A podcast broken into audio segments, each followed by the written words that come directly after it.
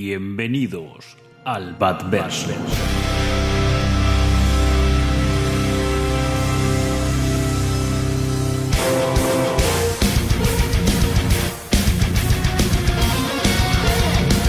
Soy Batman. Dime. Sangrarás. Sangrarás. Verás, soy Bruce Wayne y también Batman. No porque tenga que serlos. Ahora es porque elijo serlo. Si alguien tiene piezas negras, las necesito, ¿vale? Yo solo trabajo con el negro. Y a veces con un gris muy, muy oscuro. El miedo es una herramienta. Yo soy la venganza. Soy la noche. Soy... Batman. Soy Batman.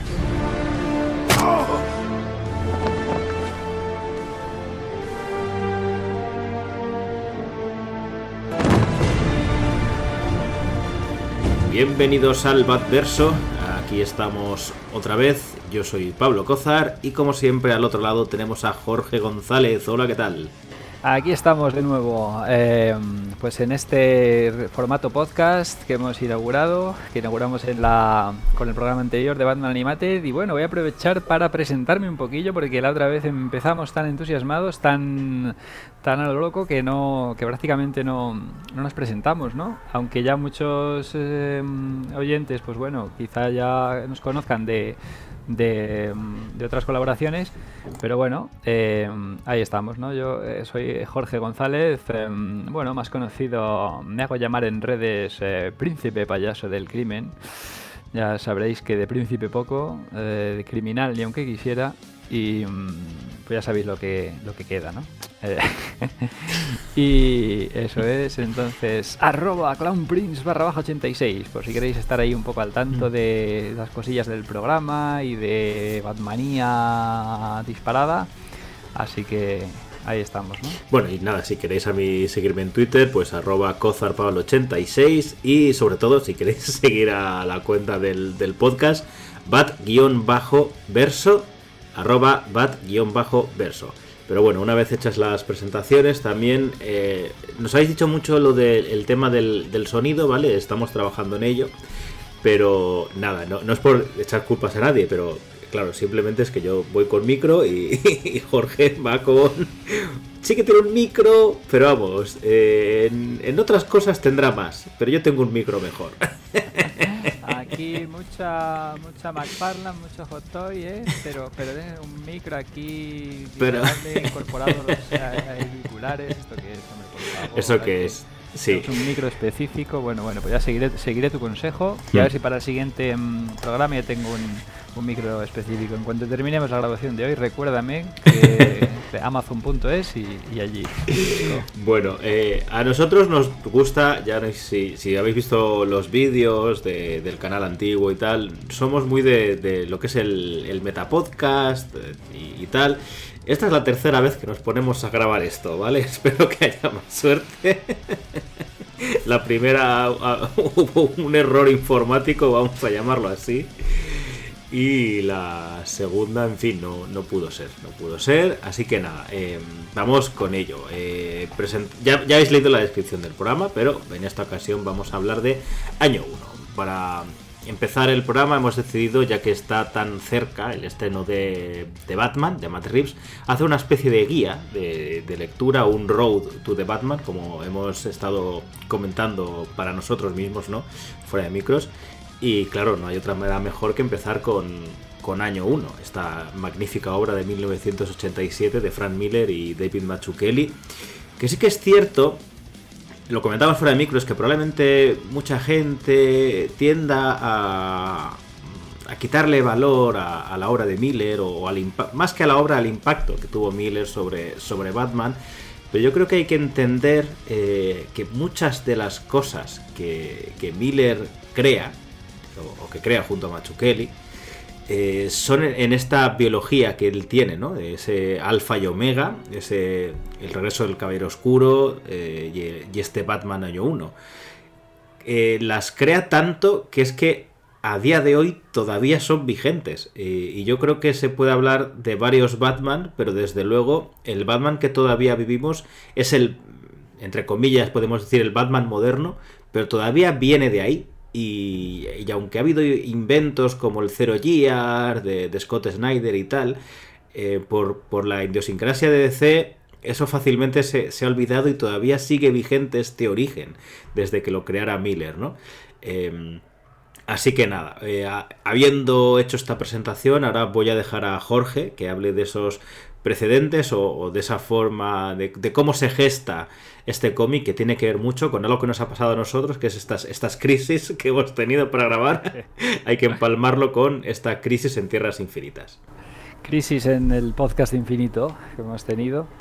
Pero me dejas, eh, me dejas escandalizado, Pablo. Me dejas horripilado con esa declaración de que haya fans que, que, últimamente le quiten la importancia a Miller, ¿no? Pero ¿qué clase de fans son esos? Que me los presenten a mí. Venid a mí.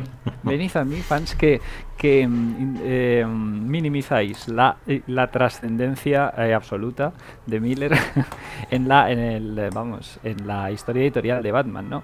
Yo creo que simplemente se puede afirmar con rotundidad que no se entiende el, Batman moderno. No podríamos entender a Batman tal y como lo eh, em, concebimos hoy sin la intervención de, Frank Miller, ¿no? O sea, Frank Miller es eh, el punto de inflexión más importante, yo creo, de toda la de, toda la historia del personaje. Se puede decir sin, sin ningún tipo de, de reparos, ¿no?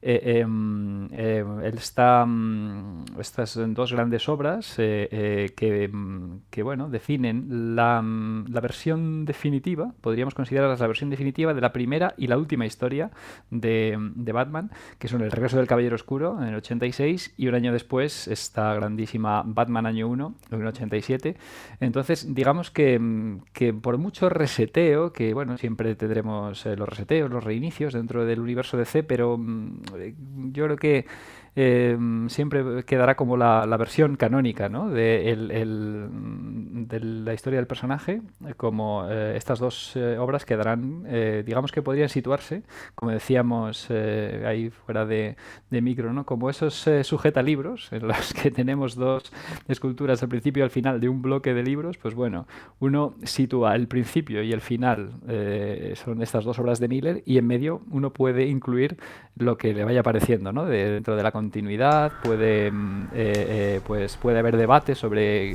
qué incluir y qué no en, en, el canon de personal de cada uno, pero yo creo que eh, el regreso del Caballero Oscuro y, y Año 1, pues vamos, quedan ahí como como mm, pues eso, el mayor punto de inflexión, el mayor antes y después. Es que también estamos hablando en el que este estos años, esta etapa, está en el mayor pico de, creatividad y de, calidad la, obra de Miller, ¿no? Que, sería desde, desde su Daredevil hasta su Sin City en, una etapa maravillosa, ¿no? Que casi abarca unos 20-25 años, que ya es bastante ¿eh? para un autor, porque hablamos de finales de los mediados finales de los 70 hasta los 90, casi bien, bien entrados, ¿no? Lo que pasa que es cierto que también entiendo y supongo que como luego el Miller posterior se ha convertido en alguien que ha intentado como más macarra, más excesivo, más exagerado, también eh, revisitando su propia obra, ¿no? Si, si en este Batman año 1 eh, revisita un poco y recoge todas las ideas de Batman establecidas, luego, en obras suyas posteriores, como el contraataque del Caballero Oscuro, el All Star o tal, ahí estamos viendo a un Miller muy juguetón que está incluso eh, rompiendo las normas que él mismo ha creado, ¿no? Y dándoles un poco la vuelta. Entonces, puede ser que a nivel histórico eh, la, la, carrera de Miller, por mucha gente, esté como pero por nosotros también mismo, ¿eh? Yo ya lo digo que Miller es mi, mi, guionista favorito de cómics y, yo creo que hay dos Millers, ¿no?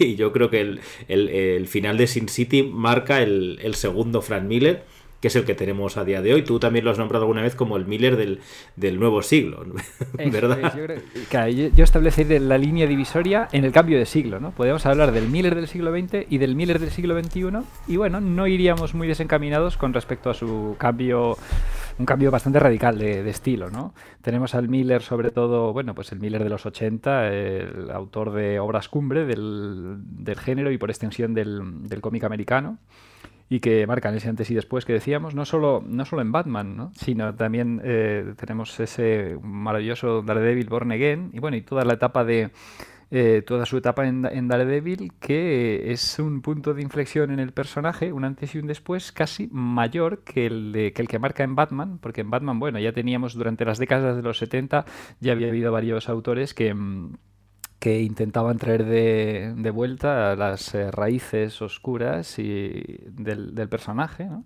esas que, que, en realidad duraron tan poco ahí, en los años 1939, 40, 41, y, y, um, y, entonces eh, habíamos tenido, pues eso, en la década de los 70 a, a Denny O'Neill, a Steve Engelhardt, un poquito, de, de, bueno, también las etapas de Don Newton, Jim Collan, todo esto, y bueno, hasta, hasta el estallido definitivo en los años 86-87 con, con, Frank Miller, ¿no? Pero hmm. en el caso de Daredevil, pues todavía más, eh, eh, más marcado, ¿no? Y el, el, además el, prácticamente se, se, establece como otro personaje distinto Daredevil a partir de la intervención de Miller. Entonces, este es el Miller del siglo XX, ¿no? También el de Sin City y demás. Y en el siglo XXI ya le tenemos este Miller travieso, este Miller que algunos han nombrado eh, como el hermano gemelo malo de de Miller y bueno, es un Miller más, eh, pues eso, tra que es más transgresor, si queréis, por decirlo de alguna manera, que se dedica a deconstruir su propia obra, ¿no? Y, y es que qué mejor punto de inflexión en este Miller que el propio DK2, el propio, eh, bueno, pues el contraataque del Caballero Oscuro, más eh, popularmente conocido como DK2, esa segunda parte sí. del Caballero bueno, no, no, solo popularmente, sino que en ciertas ediciones se llama así, el DK2. Yo, yo por ejemplo, en, en eh, la edición que tengo son los los tres prestigios americanos y, viene titulada como DK2. Sí, yo siempre le llamé DK2 porque luego además el material promocional de aquella época, ¿no? que se vivía con tanta ilusión esta, esta secuela, ¿no? Era que una cosa algo apoteósico que luego nos dejó a todos tan desconcertados, ¿no? Miller con el cambio de, de, tan radical. Aunque todavía no, no estemos hablando del, del año 1, yo creo que, eh, aunque estamos hablando de, de Miller, yo creo que se nota mucho si vosotros cogéis Sin City, ¿vale? Y empezáis a leer Sin City desde la primera historia de Marv, que es el... el eh, siempre me lío con la película de Alman, es el, el Dura Dios, eh, ¿verdad? El primer tomo de Sin City. Y vais leyendo cómo evoluciona Sin City. Cuando acaba el último tomo, de Ida y Vuelta al Infierno, entiendes que su siguiente obra, que es el DK2, entiendes por qué. Porque dentro de Sin City hay ese camino de, de propio de deconstrucción, ¿vale? O sea, que, que no es tampoco un, un, punto tan, tan, tan marcado, sino que él mismo va... En Sin City es su campo de pruebas y, y en Sin City están todos los Millers. Sí, claro, ahí es, puede verse una evolución más progresiva y en cuanto al personaje de, de Batman, pues bueno, vemos ese cambio tan, eh, eh, tan significativo entre, entre el resto del Caballero Oscuro del 86 y ese DK2 del, de 2001, ¿no? Que, que, es, que como decía, que tan desconcertados nos, nos dejó. Y aquí de esto, pues hemos incurrido en eh, uno de nuestros vicios, que es la divagación, ¿no? Sí. No sé cuántos minutos llevamos de podcast, Pablo. Bueno, para, para cerrar esta, esta divagación, eh, como cuando hablamos tú y yo, que en eso, aunque lo has dicho tú, pero yo estoy totalmente de acuerdo con, con esa afirmación, cuando hablamos de ese inicio y final, ¿no? Dentro de la historia de Batman, que sería el año 1 y el regreso del Caballero Oscuro, yo personalmente no considero, no es como que diga que ese es el final porque no me gusten el resto de obras, me gustan, pero considero que van por otro lado, que el DK2, que el, el DK3, eh, el Golden Child y, y, la última cruzada creo que se llamaba, lo de, lo de la reinvención de Jason Todd, eh, no es, es que no va en la línea del regreso del Caballero Oscuro, y de hecho el, el, propio Miller ya lo avanzó cuando hizo en su día el DK2, dijo esto es otra cosa, no os esperéis una secuela, esto ya es, es otra cosa, él mismo empieza a reconstruir otro, otras épocas, se tira más hacia atrás que, en, que el regreso del Caballero Oscuro y tal, ¿no? Eh, ya para centrarnos un poquito, él cuando ya hace el regreso del Caballero Oscuro, puntualiza muchas cosas que creo que funcionan muy bien o que ya se expanden en Batman año 1. Tú has avanzado varios nombres y él eh, no es que cree, porque en, en, Daredevil, tú lo has dicho, en Daredevil sí que crea un personaje nuevo, que ya pues habla de los ninjas y todo esto que, le interesaba, ¿no? Toda la cultura oriental en la que Miller eh, se siente muy, fascinado. En, en, el, Batman año 1, y también un, es que está, mucho de esto está en el Regreso del Caballero Oscuro, él recoge tú lo has comentado un poco, eh, ese, esos toques que habían, porque son toques en realidad en la, en la primera etapa, que pueden ser varios meses, ¿no? En la etapa de, Bill Finger, eh, Jerry Robinson y tal, y, bueno, Bob Kane. Hiciera lo que hiciera Bob Kane, pero bueno, hay que nombrarlo un poquito. Eh, toda esa parte oscura de Batman está puntualizada y Miller sí que lo lo coloca para establecerlo, para decir, este, eh, este es el inicio de este personaje. No solo eso, primero, sino evidentemente eh, pues de Neil Adams, eh, Dennis O'Neill, Englehart, Marshall Rogers, eh, Colan, Conway y tal, ¿no? Que ya habían avanzado mucho. De hecho, yo creo que sin, sobre todo sin Englehart y, y bueno, y y Adams y O'Neill, sería muy difícil que hubiéramos tenido este, este Batman año 1. Pero bueno, ya para, para centrarnos, después de este regreso del Caballero Oscuro, que, que, no estaba en la continuidad, de hecho no suele estar, es una cosa que se le deja un poco a Miller, como que está apartada.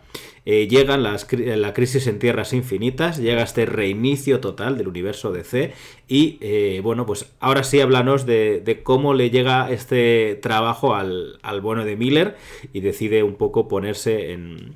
Bueno, y también aparte de ponerse a trabajar, cómo llega también Kelly a, a los lápices de esta obra. Ahí está, tenemos que situarnos en 1986, ese mm, año definitorio y glorioso para el cómic americano, y no lo decimos porque nosotros hayamos nacido en ese año, sí, sino porque realmente pues marca, marca otro gran eh, punto de inflexión, ¿no? Y mm, bueno, es el año en que se publica Crisis en Tierras Infinitas, el gran macroevento cósmico del universo DC, que consiste en un reseteo total del, universo con el objetivo, en principio, de hacerlo más accesible a, los nuevos lectores. ¿no? Ahí, digamos que los personajes acumulaban un lastre creativo de décadas de, evolución que hacía muy difícil a nuevos lectores conectar con ellos. ¿no? También, eh, eh, digamos que las incoherencias de la continuidad de DC se habían solventado con la creación de tierras alternativas, ¿no? Digamos que las historias que no cuadraran entre sí, pues se ubicaban en, simplemente en otra tierra y entonces se había ido creando un número para, de tierras paralelas inasumible ya, había un galimatías, eh, la continuidad muy difícil de, de mm, desentrañar. Y, bueno, pues entonces se decide unificar eh, todas las tierras paralelas en una sola, ¿no? Tras este evento cósmico, una sola tierra oficial del universo DC que en la que eh, los, em, los héroes em, comenzarían sus historias desde cero con la salvedad de que en el caso de Batman sí que se asumirían como, em, pues se recogerían los eventos, em, algunos, algunos de los eventos principales que tradicionalmente se ubicaban al principio de la, cronología, ¿no? Por ejemplo, pues em, Dick Grayson como Robin, su conversión posterior en Nightwing y luego la llegada del segundo Robin de Jason, de, eh, Jason Todd, ¿no? Entonces, claro, las series regulares ya recogían este status quo de con años evolucionados, pero había que contar, había que contar el, origen ¿no? de, Batman, al igual que de todos los eh, héroes principales de la compañía. Y entonces, para esta tarea, claro, eh, eh, eh, tenemos al editor Denny O'Neill, que, el, que iba a ser el editor de, los títulos de Batman en ese momento, y de hecho lo fue durante, mm, pues eso, el final de la década de los 80 y, toda la década de los 90, ¿no? De hecho, Denny O'Neill empieza a ser editor de Batman a partir de este punto, ¿verdad? O no, ya había editado El Regreso del Caballero Oscuro, si no me equivoco. Eso es, ah, ahí está, totalmente, El Regreso del Caballero Oscuro, y luego ya pues se quedarían los títulos, la continuidad regular, y bueno, él ya había ayudado a, empezar a refundar la, mitología para la, para la edad eh, contemporánea, ¿no? en los 70 y, bueno, claro, hay, ¿a quién va a acudir? Eh, ¿En qué guionista puede, eh, puede mm, confiar más eh, eh Denny O'Neill para esta tarea de reformular el personaje para, para una época moderna, ¿no? de, de, refundar la mitología del personaje, que en quien ha revolucionado los cimientos del género de superhéroes y por extensión del cómic americano en 1986 con El regreso del Caballero Oscuro, el Dark Knight Returns y Daredevil Born Again, ¿no? Pues el mismísimo Frank Miller es que en ese momento no puede ser otro, no puede pensarse en otro guionista mejor para la tarea de, de contar el origen de Batman para esta nueva eh, eh, eh del, del sí. DC. Es que Dennis O'Neill es muy, muy importante y, es, y, y valga redundancia, es importante que hablemos de ello y que lo remarquemos, porque, eh, bueno, aparte en, en Marvel ahora mismo no sé quién editaba Daredevil, pero es cierto que, que un poco ahí más o menos se conocen, porque eh, si no me equivoco, Dennis O'Neill es el eh, era el editor de Daredevil en aquel momento, no, ¿verdad? O sí, es que no lo tengo muy claro. Pero sí que es el que continúa por lo menos el trabajo de, de Miller, una vez Miller cierra su etapa principal, eh, hasta que llega el, el Born Again. De hecho, David Mazzucchelli es quien dibuja esos números de, de O'Neill, por eso digamos que, que entre, en, casa, queda todo en casa, ¿no? Por, por así decirlo. Y, y Danny O'Neill es un hombre que ya, eh, insistimos, ya revolucionó la primera revolución del personaje una vez establecido, la, la crea en cómics junto a Neil Adams. Pero es que luego como editor fue importantísimo. O sea, no, no solo por, por, trabajar con Miller, sino porque eh, ayudó mucho a establecer todo lo que Miller crea o ya no crea, sino que indica que es canon, que todo lo que Miller ayuda a refundar para reconstruir el personaje, O'Neill se encargó mucho en apuntalar todo aquello con, con obras como leyendas de, de Batman y tal, eh, como por ejemplo este eh, primer eh, arco, ¿no? Chamán, que ocurría eh, parte del primer número ocurría a la vez que, Batman año 1 y luego la propia serie Leyendas de Batman que ocurría cerquita, ¿no? Todos, todos esos primeros, por lo menos los primeros arcos ocurrían, ocurrían eh, relativamente cerca a los eventos de Batman año 1.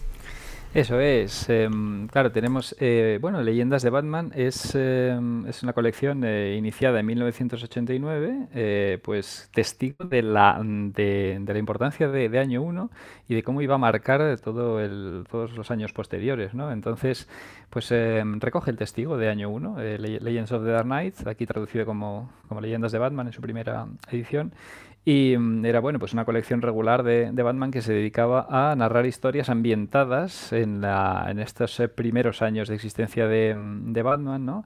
En la, en la historia y, recogiendo un poco la atmósfera, no tanto cronológica, eh, a nivel narrativo y cronológico, eh, excepto la propia chamán, como bien decías, la propia chamán, que es la, el primer arco de esta colección, guionizado por el propio Denny O'Neill, ¿no? con la sensación de que todo queda en casa, como decías antes y que es eh, bueno funciona a la vez como precuela mmm, y secuela de, año 1 ¿no? y eh, parte ocurre antes parte ocurre periférica paralelamente año 1 y parte ocurre después de año 1 y el resto de historias eh, bueno la mayoría de historias se mmm, pues recogerían la atmósfera sobre todo incidiendo en la en esa atmósfera noir y policíaca que también em, eh, reformulaba Miller en año 1 a partir de esos primeros em, de los primerísimos eh, cómics de Batman de los años 39, 40, ese, ese toque noir que con los años se había ido perdiendo en favor de un tono más superheroico, más, eh, pues eso, eh, eh, mucho más de ciencia ficción o de acción y tal, y que poco a poco se había ido, había ido volviendo a los cómics a partir de los 70 y que ya Miller estableció en toda, en toda su, su plenitud. ¿no? Y Luego yo creo que también es importante destacar, perdona que te corte, eh, el, aparte del trabajo del regreso del Caballero Oscuro, un poquito antes el trabajo de, de, de Ronin, ¿no? de, de Miller. Eh, no es que tenga nada que ver Ronin con, con el trabajo con Batman, pero sí a nivel editorial todo el tema de, del formato prestigio, que eso heredó el regreso del Caballero Oscuro. Digamos que fueron años muy, muy ajetreados para, para el bueno de Frank, en el que, de hecho, eh, para la creación de Ronin incluso tuvo que cambiar el modo en el que se imprimían. O sea, como hubo ahí, bueno, un pitote muy grande, ¿no? De, con las imprentas y tal, para el color correcto que quedara de, de esta forma que él y Lynn Barley habían planeado y tal. Todo esto lo digo porque, digamos que de alguna manera en este año 87 empieza a trabajar un poquito, creo que si no me equivoco es la primera vez que Miller empieza a trabajar solo en guion, no, no solo en dibujo, aunque bueno, en su etapa previa a, a Daredevil, pues bueno, entre Lobezno Honor y muchas obras había trabajado solo como dibujante, ¿no? Eh, empieza a trabajar con dibujantes que son, por ejemplo, Bill Sienkiewicz y, David Mazzucchelli, y es importante porque yo creo que Miller es un autor que depende de con quién trabaja, eh, guioniza de una manera o guioniza de otra, también dependiendo de las capacidades o de los puntos fuertes del dibujante, haciendo que siempre destaque, ¿no? Eh, se pone como, digamos, de alguna manera, él sabe ponerse como en ese puntito justo secundario, aunque evidentemente tú lees esos guiones y notas que es de Miller, pero para que el autor pueda también eh, lucirse. De hecho, Electra Asesina es un cómic que nada tiene que ver con Año 1 o, con Born Again. ¿no? De hecho, Born Again y Año 1 sí que pueden tener ciertas referencias, aparte de por Machu Kelly, porque ambas son historias más sucias, más crudas, más cercanas al policíaco, ¿no? sobre todo, evidentemente, Batman Año 1. Eso es. Un poquito potenciar las virtudes específicas de, cada artista, que en este caso, pues como ya venimos diciendo, es el gran David Mazzucchelli, ¿no? David Mazzucchelli que mm, volvemos a este concepto que has eh, mencionado y que yo creo que también define de toda esta eh, situación, que es el de que todo quede en casa, ¿no? Porque claro, eh, David Mazzucchelli es em, quien se había encargado de, mm, de Daredevil mm, junto con el propio Denny O'Neill después de la etapa de, Miller, ¿no? Después de la etapa Miller, en el intervalo, bueno, aparte de otros autores, tenemos a Denny O'Neill y David Mazzucchelli eh, trabajando juntos entre Daredevil hasta el regreso de Miller para su apoteósico Born Again, que supondría la gran la guinda del, pastel de su etapa en, Daredevil, que por supuesto, pues claro, Frank Miller realizó junto a David Mazzucchelli, que era el dibujante de Daredevil por aquel entonces. Entonces ya vemos que, eh, bueno, pues eh, ya había habido eh, colaboraciones entre ambos autores y también Denny O'Neill estaba en el ajo, podríamos decir, ¿no? Y esa es la manera en que pues David Mazzucchelli se revela como una genial eh, opción ¿no? para encargarse de este, de este año 1, aparte de por eh, bueno pues porque su estilo eh, puede adaptarse perfectamente pues a una historia de tono marcadamente urbano, urbano y, y policíaco, ¿no? mucho menos Em, es, superheroico eh, que los eh, pues que, eh, otros cómics de, Batman. Claro, porque la idea un poco de, Miller para, hacer este primer año, este origen de, Batman, este Batman Begins, guiño, guiño, es decir, bueno, Batman a, día de hoy, o por lo que mm, en el presente de 1986 y bueno, el presente actual, la galería de villanos de Batman es una galería bastante estrambótica, con gente con algo, antes más, ¿no? Colores y tal, muy, muy sacados. Tiene que ver mucho con, con el circo y Batman, ¿no? Hay muchos personajes salidos del circo. Eh, bueno, que eso también tiene que ver por, la época en la que se crea. Por eso el tema del Joker, Killer Croc también tiene un origen cercano al circo, Robin, etcétera, etcétera.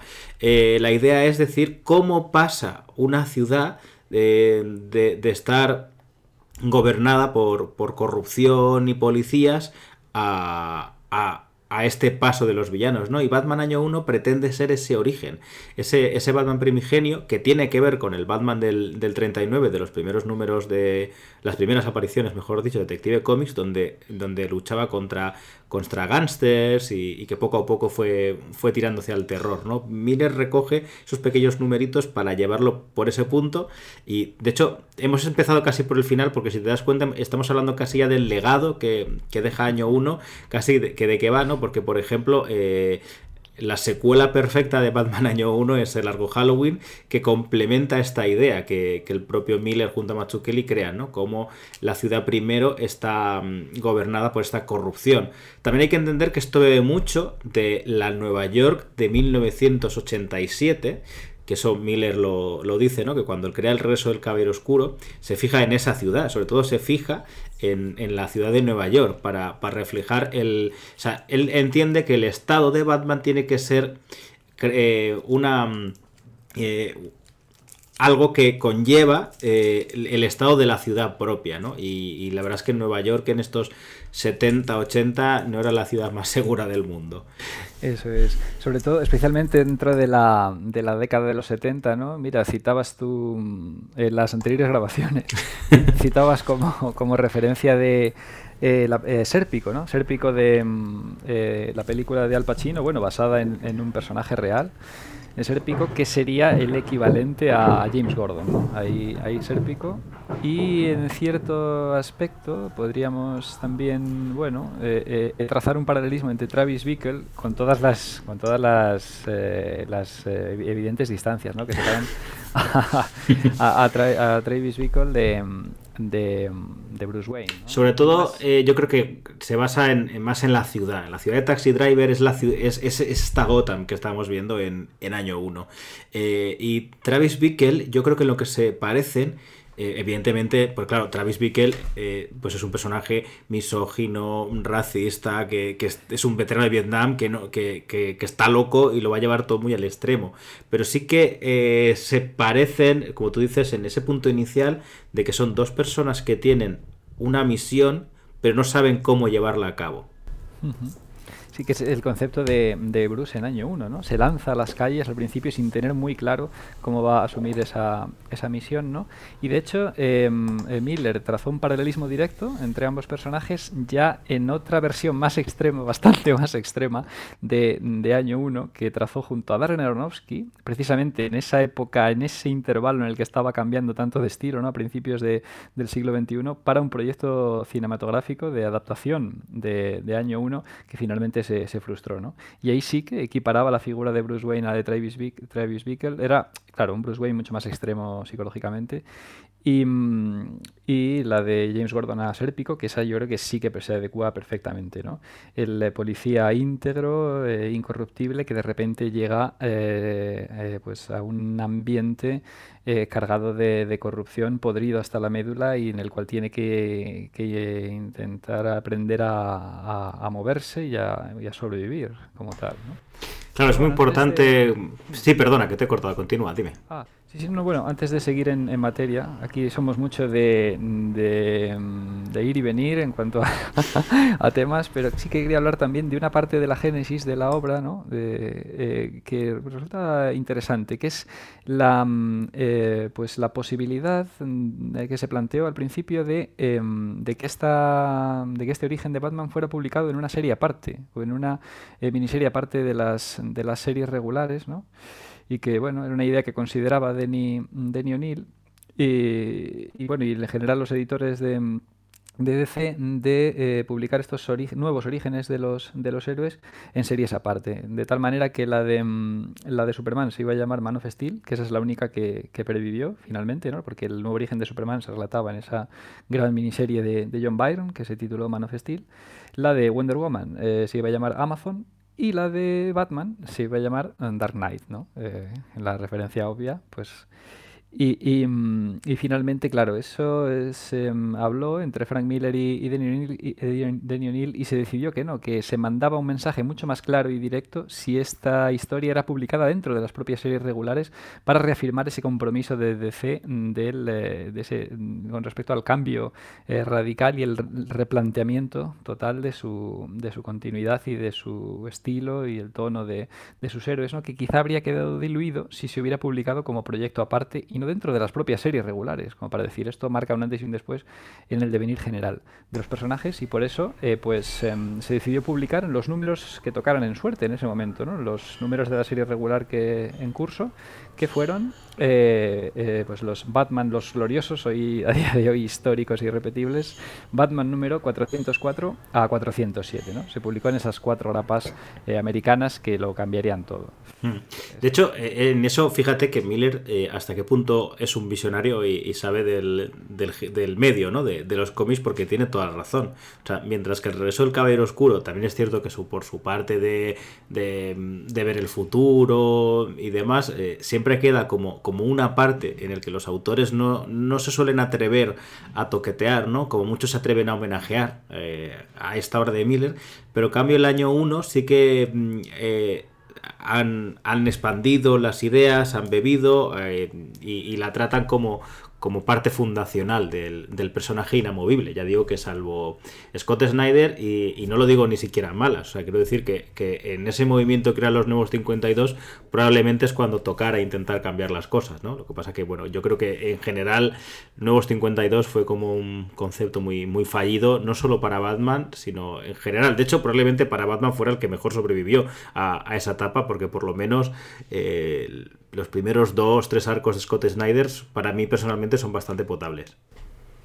Sí, hay por mucho, como decíamos al principio, por mucho reseteo o reinicio que puede haber en, el universo de DC, siempre mm, se va a volver a año uno, ¿no? Cuando se hable del origen de Batman. Al final las referencias van a volver, como de hecho ocurrido con la etapa de, Tom King, ¿no? Hmm. dentro de la iniciativa Rebirth, Renacimiento de DC, que era, bueno, otro pequeño reseteo, no tan radical como el de los nuevos 52, pero también, bueno, pues otro replanteamiento y en el que bueno pues vuelven a, se vuelven a traer muchas referencias a, año 1 después de que bueno en realidad en los nuevos 52 Scott Snyder hubiera configurado un nuevo origen eh, para, para, Batman no un poquillo más pues alejado en varios puntos del de, del de año 1 de Miller no pero es que la influencia es tan poderosa el, pues es el punto de inflexión tan, tan eh, clave en la, en la historia del personaje que siempre va, va a volverse a él. ¿no?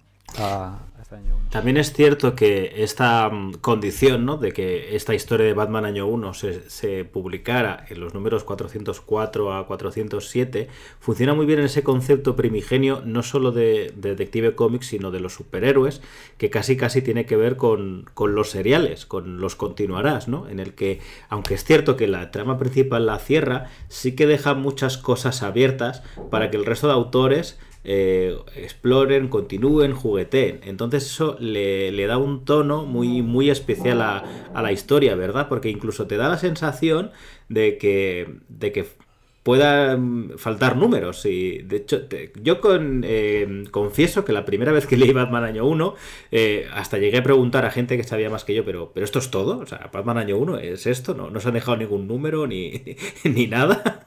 Porque claro, aquí ya, eh, si te parece, antes de ponernos un poco a hablar más de la historia, la primera vez que yo leo Batman año 1, fue en el coleccionable que sacó Planeta en el año 2005, eh, previo al estreno de Batman Begins. Ya lo hemos hablado muchas veces, un coleccionable muy raro en el que eh, empiezas con Batman año 1, como historias muy, muy cercanas al año 1 y de repente lo llevas a, la caída del murciélago, no sé muy bien por qué, pero bueno, digamos que, esta es la primera vez que, yo leo esta historia y bueno, este tomo me parece una maravilla, sobre todo eh, la calidad, o sea, la relación calidad-precio es, es inmejorable, o sea, es que por un eurito la, tienes la, mejor obra, o sea, una de las mejores obras jamás escritas, no solo de, Batman, sino probablemente de la, de la historia del, cómic de superhéroes. Y yo creo que esta afirmación eh, poca, poca mm, discusión tiene, ¿no? Claro, bueno, es que esa era una, bueno, la oferta de lanzamiento de ese coleccionable, ¿no? Entonces con la primera entrega un euro y esa primera entrega incluyendo los cuatro números que conformaban eh, Batman Año 1, ¿no? Una oportunidad inmejorable para, eh, pues, em, dar a conocer al personaje a un público más eh, generalista, ¿no? Ahí por, por, uno, por un solo eurito tenía a su disposición una de las mejores historias del personaje. De hecho, ya digo que es mi. Tengo dos ediciones de Batman Año 1, ¿vale? Tengo esta, luego tengo ese Grandes Autores que sacó ECC. Sí que es cierto que tengo la espina clavada de no, haber pillado el, el Absolute de Planeta, que, que bueno, eso ya pues. Mm, está un poquito más difícil a, día de hoy, pero, pero ya digo que, a mí esta edición me encanta, ¿eh? la del coleccionable, y, es, la que leo. O sea, la otra la tengo como para hacer de bonito, pero la, que leo normalmente es, es, esta, esta edición, ¿no? Eh, decir, y, ahora como esto va a ser más largo, las ediciones que tienes tú, decir que eh, evidentemente si por lo que sea no habéis leído Batman año 1, no lo tenéis, pues bueno, a día de hoy es relativamente fácil. Eh, bueno, de hecho, disponible CC creo que tiene tres ediciones. Eh, la que tú no eres nada fal, que es la de Black Label Pocket. Eh, tiene la edición deluxe, que bueno, tampoco eres demasiado fan. y la edición Black Label, que es la, esta que tiene las paginitas negras y esa marquesina, que es un poco rara, pero bueno, es fácil. Y si navegas, si quieres alguna otra edición, navegas por Wallapop, eh, no, es difícil encontrar ediciones antiguas no de a, precios normales, no, a precios especulativos. De hecho, incluso el Absolute de Planeta yo lo he visto que tampoco está demasiado caro. Eso es. Y bueno, después de, mm, pues sí, es em, esta aseveración de, de, Pablo, pues eh, que es totalmente cierta a día de hoy, ¿no? Que es una obra bastante fácil de encontrar y que siempre está disponible en catálogo, como, como así debería ser, ¿no? Tratándose de una de las obras clave del género de superhéroes. Pero ahora va a venir, ahora que ha llegado, amigos, el abuelo Cebolleta. Aquí el abuelo Cebolleta os va a contar que no siempre fue así. Y entonces podemos iniciar el repaso, ¿no? porque yo creo que ahora mm, eh, pues tocaría este repaso a las distintas ediciones que hemos tenido en, España de Año 1 y os voy a contar cómo no siempre fue así Y de hecho yo la primera vez que, que leo año 1 pues es unos años antes que, que, Pablo, en una situación en la cual era dificilísimo hacerse con, con, esta obra, ¿no? lo cual puede resultar un poco surreal a día de hoy, que una que semejante obra maestra pues no estuviera disponible en, España, pero, pero claro, eh, hablamos pues de 1999, ¿no? es la se forma parte de esos años, eh, de ese intervalo entre la quiebra de Ediciones 5 en el 97 y la adquisición de los derechos de, mm, DC por parte de Norma en 2001. Eh, ese intervalo de tiempo en el cual no hay editorial española que publique, mm, que, publique DC en nuestro país y, eh, y, nos llegan los cómics de Editorial Viz de, de México. ¿no? Y bueno, pues em, una calidad bastante competente para lo que había sido en los años previos Vid, ¿no? Ya por fin ya se habían adaptado al formato americano y demás y, pues la calidad era bastante aceptable, pero bueno, pues con bastantes deficiencias en comparación a lo que tendríamos eh, después, ¿no? Y, bueno, pues ahí eh, la forma de conseguir año 1 fue el, eh, un retapado de Ediciones 5, un añejo retapado que curiosamente incluía los primeros números de la, de la segunda colección regular de Batman de Ediciones 5, eh, entre los cuales estaba por supuesto año 1, que, que ocupaba los tres primeros números, y año 2, que ocupaba los números 4 a 6. ¿no? Entonces eran las seis grapas españolas que recopilaba eh, ese retapado para el cual se tomó una decisión editorial bastante estrafalaria, que es la de elegir una portada de año 2 para el retapado general. Entonces uno tenía eh, eh, año 1 dentro de un tomo cuya portada era mm, ese Batman dibujado por Alan Davis con pistola, ¿no? dentro de la trama de año 2. Es un Batman con pistola dibujado por Alan Davis. Y ahí es, en ese tomo, eh, es en el que yo tenía año 1, la primera vez que, que, lo leí. ¿no? Así que fijaos qué frustrante resultaba para un coleccionista coleccionista ahí eh, recién iniciado en el, bueno, coleccionista, un lector en ese momento, recién iniciado, pues tener una, una historia de Batman tan trascendental en un tomo de esas, de esas características. Y además hemos hablado de, de tres y tres números, ¿no? Lo que puede despistar al público, mm, al público actual, decir, bueno, pero eh, año 1 está formado por cuatro grapas americanas.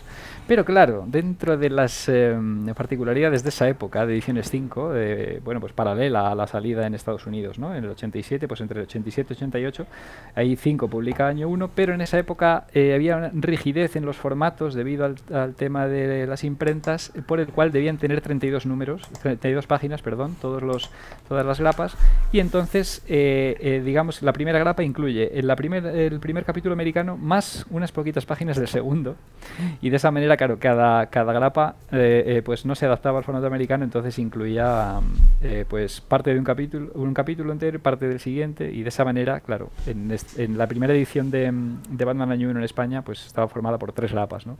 Una curiosidad que puede despistar un poco, a lo mejor al lector actual el encontrarse con estas ediciones eh, antiguas. Entonces sería la, la, primera etapa. Y después de, de, esta, de esta edición pasan años, pasan más de 10 años, Pablo, ¿eh? hay que decirlo, más de 10 años, lo cual hoy puede resultar un poco inverosímil para el público lector joven de hoy, ¿no? Dice, ¿cómo pueden pasar más de 10 años sin reeditarse año 1?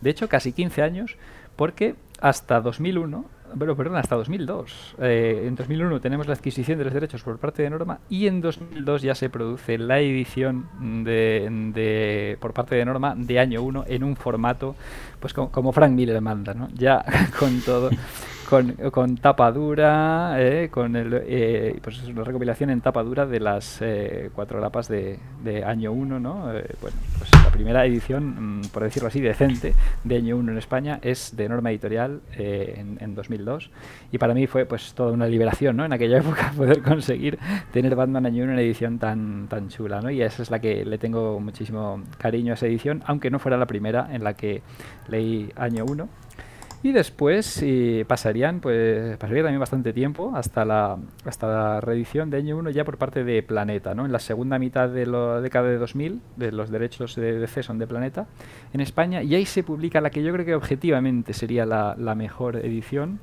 que es eh, la de, las has mencionado antes, ¿no? El Absolute de Planeta. Esa, pues estaba en eh, esa moda de mm, trasladar eh, los, el formato comic book americano a un formato de tamaño superior, cercano al de los álbumes europeos, pero que por lo que fuera no cuajó demasiado en, en España, ¿no? Y, bueno, pues esto es, luego no se siguió mucho con esta iniciativa de los Absolutes, pero yo creo que es, es un formato estupendo para una obra del calibre de esta, ¿no? Y, y también lo, lo, guardo con mucho cariño y, yo te animo, Pablo, a que... que la busque, ¿no?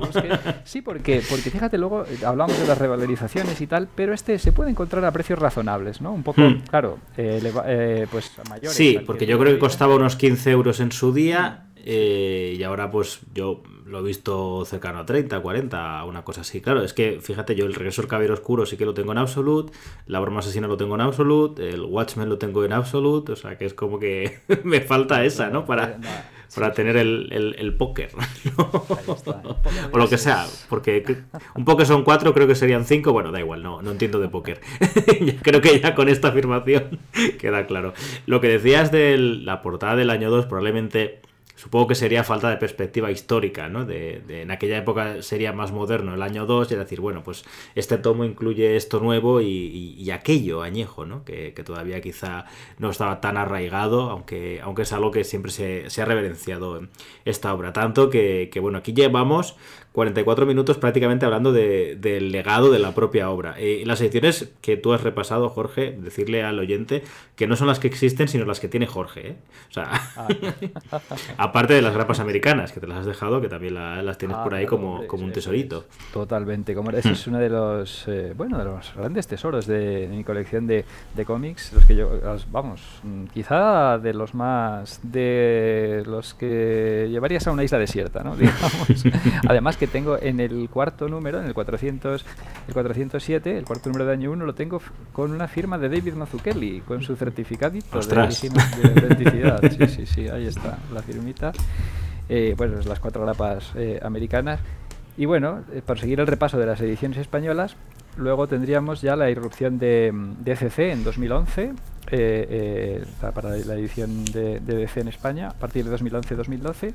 Y ahí ya, pues bueno, veríamos la publicación en el formato eh, grandes autores. Claro, como no podía ser de otra manera. En grandes autores Batman tenemos eh, Año 1 y después, unos añitos después, en 2017, para celebrar el 30 aniversario de la obra, pues em, se publicaría en este formato con las tapas blancas, de color mm. blanco, que también eh, se haría con las otras con otras de las em, obras monumentales de, Batman no como eh, pues, el propio regreso del Caballero Oscuro esa aquí la tengo en una vitrina a, mi lado firmada por el bueno de Frank. Uno, ese sí que es el tesoro ya te digo el tesoro que, más aprecio de, mi colección. Es un eh, tesoro que compartimos ahí está los dos tenemos la, edición blanca ah, fíjate sin, sin conocernos de ahí pudimos estar eh sí sí de hecho vamos nos cruzaríamos en varias ocasiones en aquel glorioso Salón del Cómic en el que pudimos conseguir la firma de, Miller en esa edición del aniversario, ¿no? Sí, de hecho, esta edición blanca del año 1 se hizo porque en teoría también eh, Miller iba a volver a España, en esta ocasión a Madrid, pero bueno, sus, sus problemas físicos en aquel momento pues no, no se lo permitieron. Pero bueno, ECC no, no perdió viaje y también hizo esta versión. Bueno, es que eh, al año siguiente Claro, se celebraban el 30 aniversario tanto del año 1 como de la broma asesina y sí que estuvo Gibbons en, España, por eso también se aprovechó para hacer esta edición y, tal, que, para las firmas viene muy bien porque te, deja este huequito blanco para que el autor pueda, pueda hacer una firma y bien grandota y, que se luzca. Eso es claro, en el año siguiente, en el 88, o sea, en el en 2018, pues se cumplía el 30 del aniversario de la broma asesina. Entonces, pues también hmm. tuvo su edición con tapas blancas. Eso sí, que la broma asesina es del 88, sí, sí, tienes razón. Y, luego, claro, la siguiente edición de año 1 ya sería para mí más eh, conflictiva, más polémica.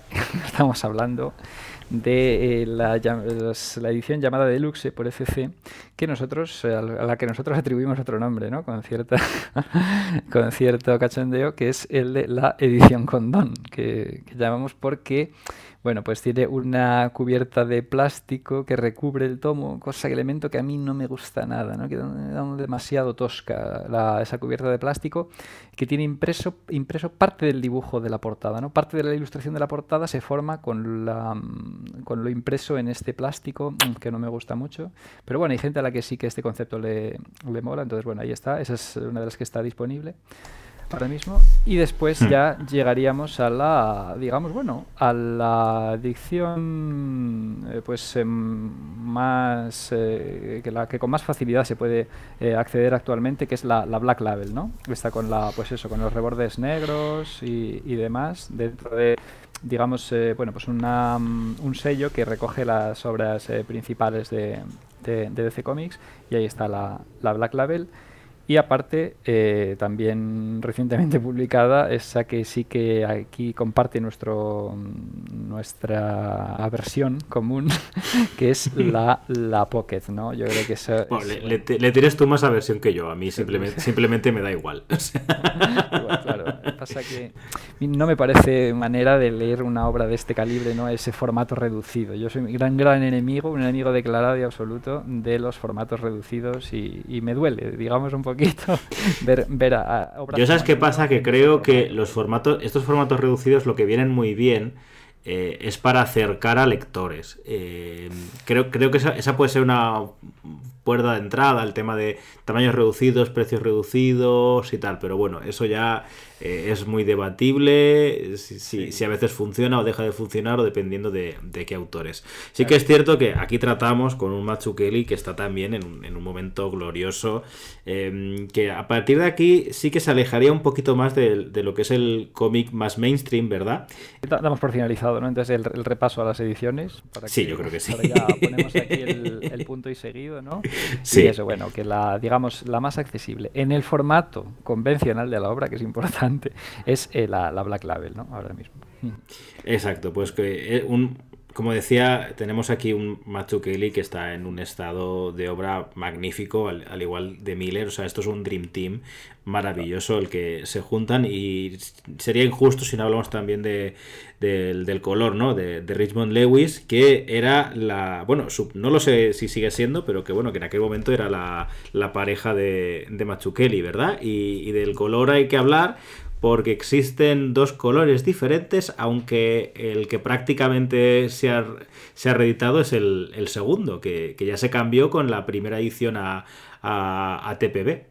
Eso es, en la primera edición americana que recopilaba ya las, eh, cuatro grapas, ya se, se, hizo este recolore- recoloreado nuevo por parte de la propia Richmond Lewis. ¿no? Este no es un caso equiparable al de la broma asesina, eh, eh, pues en el cual al principio, en la primera edición tenemos un coloreado de John Higgins y después, años después, sería el, el recoloreado por parte de Brian Boland, sino que aquí es la propia Richmond Lewis la que, en el, em, por motivos técnicos, pues ya puede usar una paleta de colores mucho más eh, em, eh, variada en la edición recopilatoria que en las grapas originales. ¿no? Entonces, si queremos ver el color original primerísimo de la obra, pues tenemos que remitirnos a la edición mm, eh, de las grapas originales americanas o, en el caso español, a la edición de 5, en, en grapas también, claro, o en el retapado. Pero, pero claro, después ya todas las ediciones recopilatorias ya muestran el, el color nuevo, ¿no?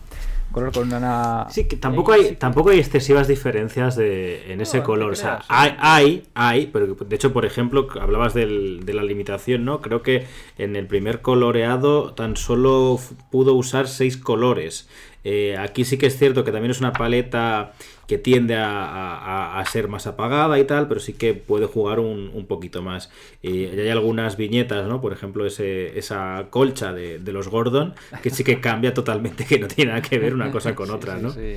Claro, en, la, en la, esta colcha de los Gordon, esa, bueno, una escena de las más icónicas de, de año 1, ¿no? Con Gordon eh, apesadumbrado, contemplando la, eh, la pistola que supone una pesada carga en su mano y tal, símbolo de la carga que está llevando y tal. Y bueno, sale pues eso, la, mm, eh, su cama, eh, con, ahí con su mujer y demás, y el, eh, pues eh, es las sábanas, en, en la edición original son blancas simplemente o monocromas, y en, la, en el recoloreado pues tienen todo un estampado a base de, de distintos tipos de aves, de un paisaje y demás. Claro, es una de las que más llama la atención, ¿no? El cambio.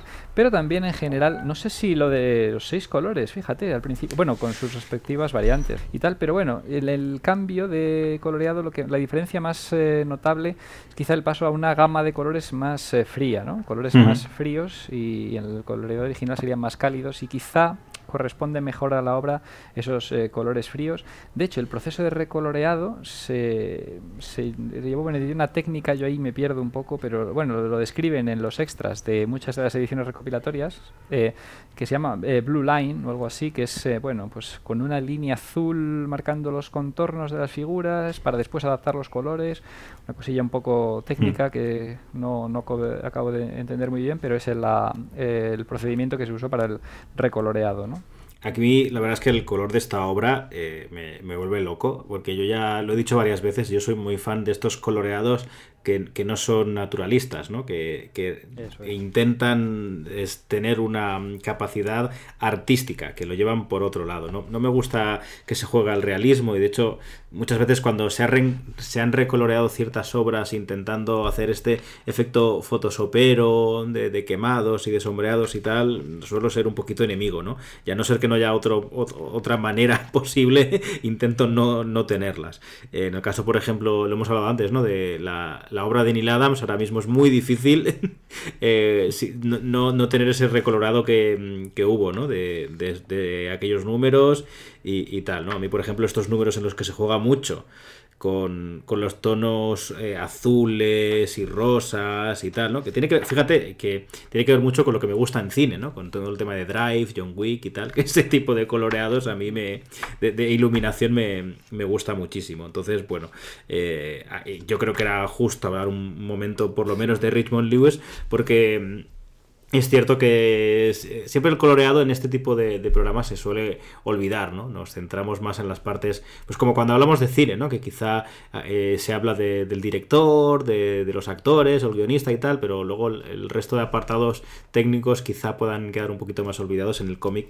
Eh, esto empezaría por, por el, color, ¿no? Coloreado, ¿no? es que aquí está, es ese, mm, como, como comentabas, ¿no? El efecto de usar un mismo color en distintas gamas para eh, recrear una atmósfera, ¿no? para transmitir ciertas sensaciones. ¿no? Tenemos muchas eh, ilustraciones en las cuales a partir de, por ejemplo, el color azul en una y con distintas eh, gamas de color del mismo color azul, ¿no? y distintas intensidades de color, pues se representa la, la escena y, ese color ayuda a mm, pues sumergirnos en, en, la atmósfera y recrear cierta hmm sensación. ¿no? Eh, eh, eh, entonces, es que no se correspondería con el coloreado naturalista de, de los elementos de, esa escena, ¿no? sino que se usa las gamas del color que corresponda para transmitir pues sensaciones en cuanto a la, el tono de la historia que se está contando de superhéroes más convencionales, ¿no? con un coloreado más pues no realista, pero sí eh, naturalista, digamos, ¿no? intentando recrear el color real que tendría ese elemento y no usar el color como eh, eh, instrumento para transmitir sensaciones. Por eso es mejor el coloreado original de la Roma Asesina que el, que el de Brian Boland.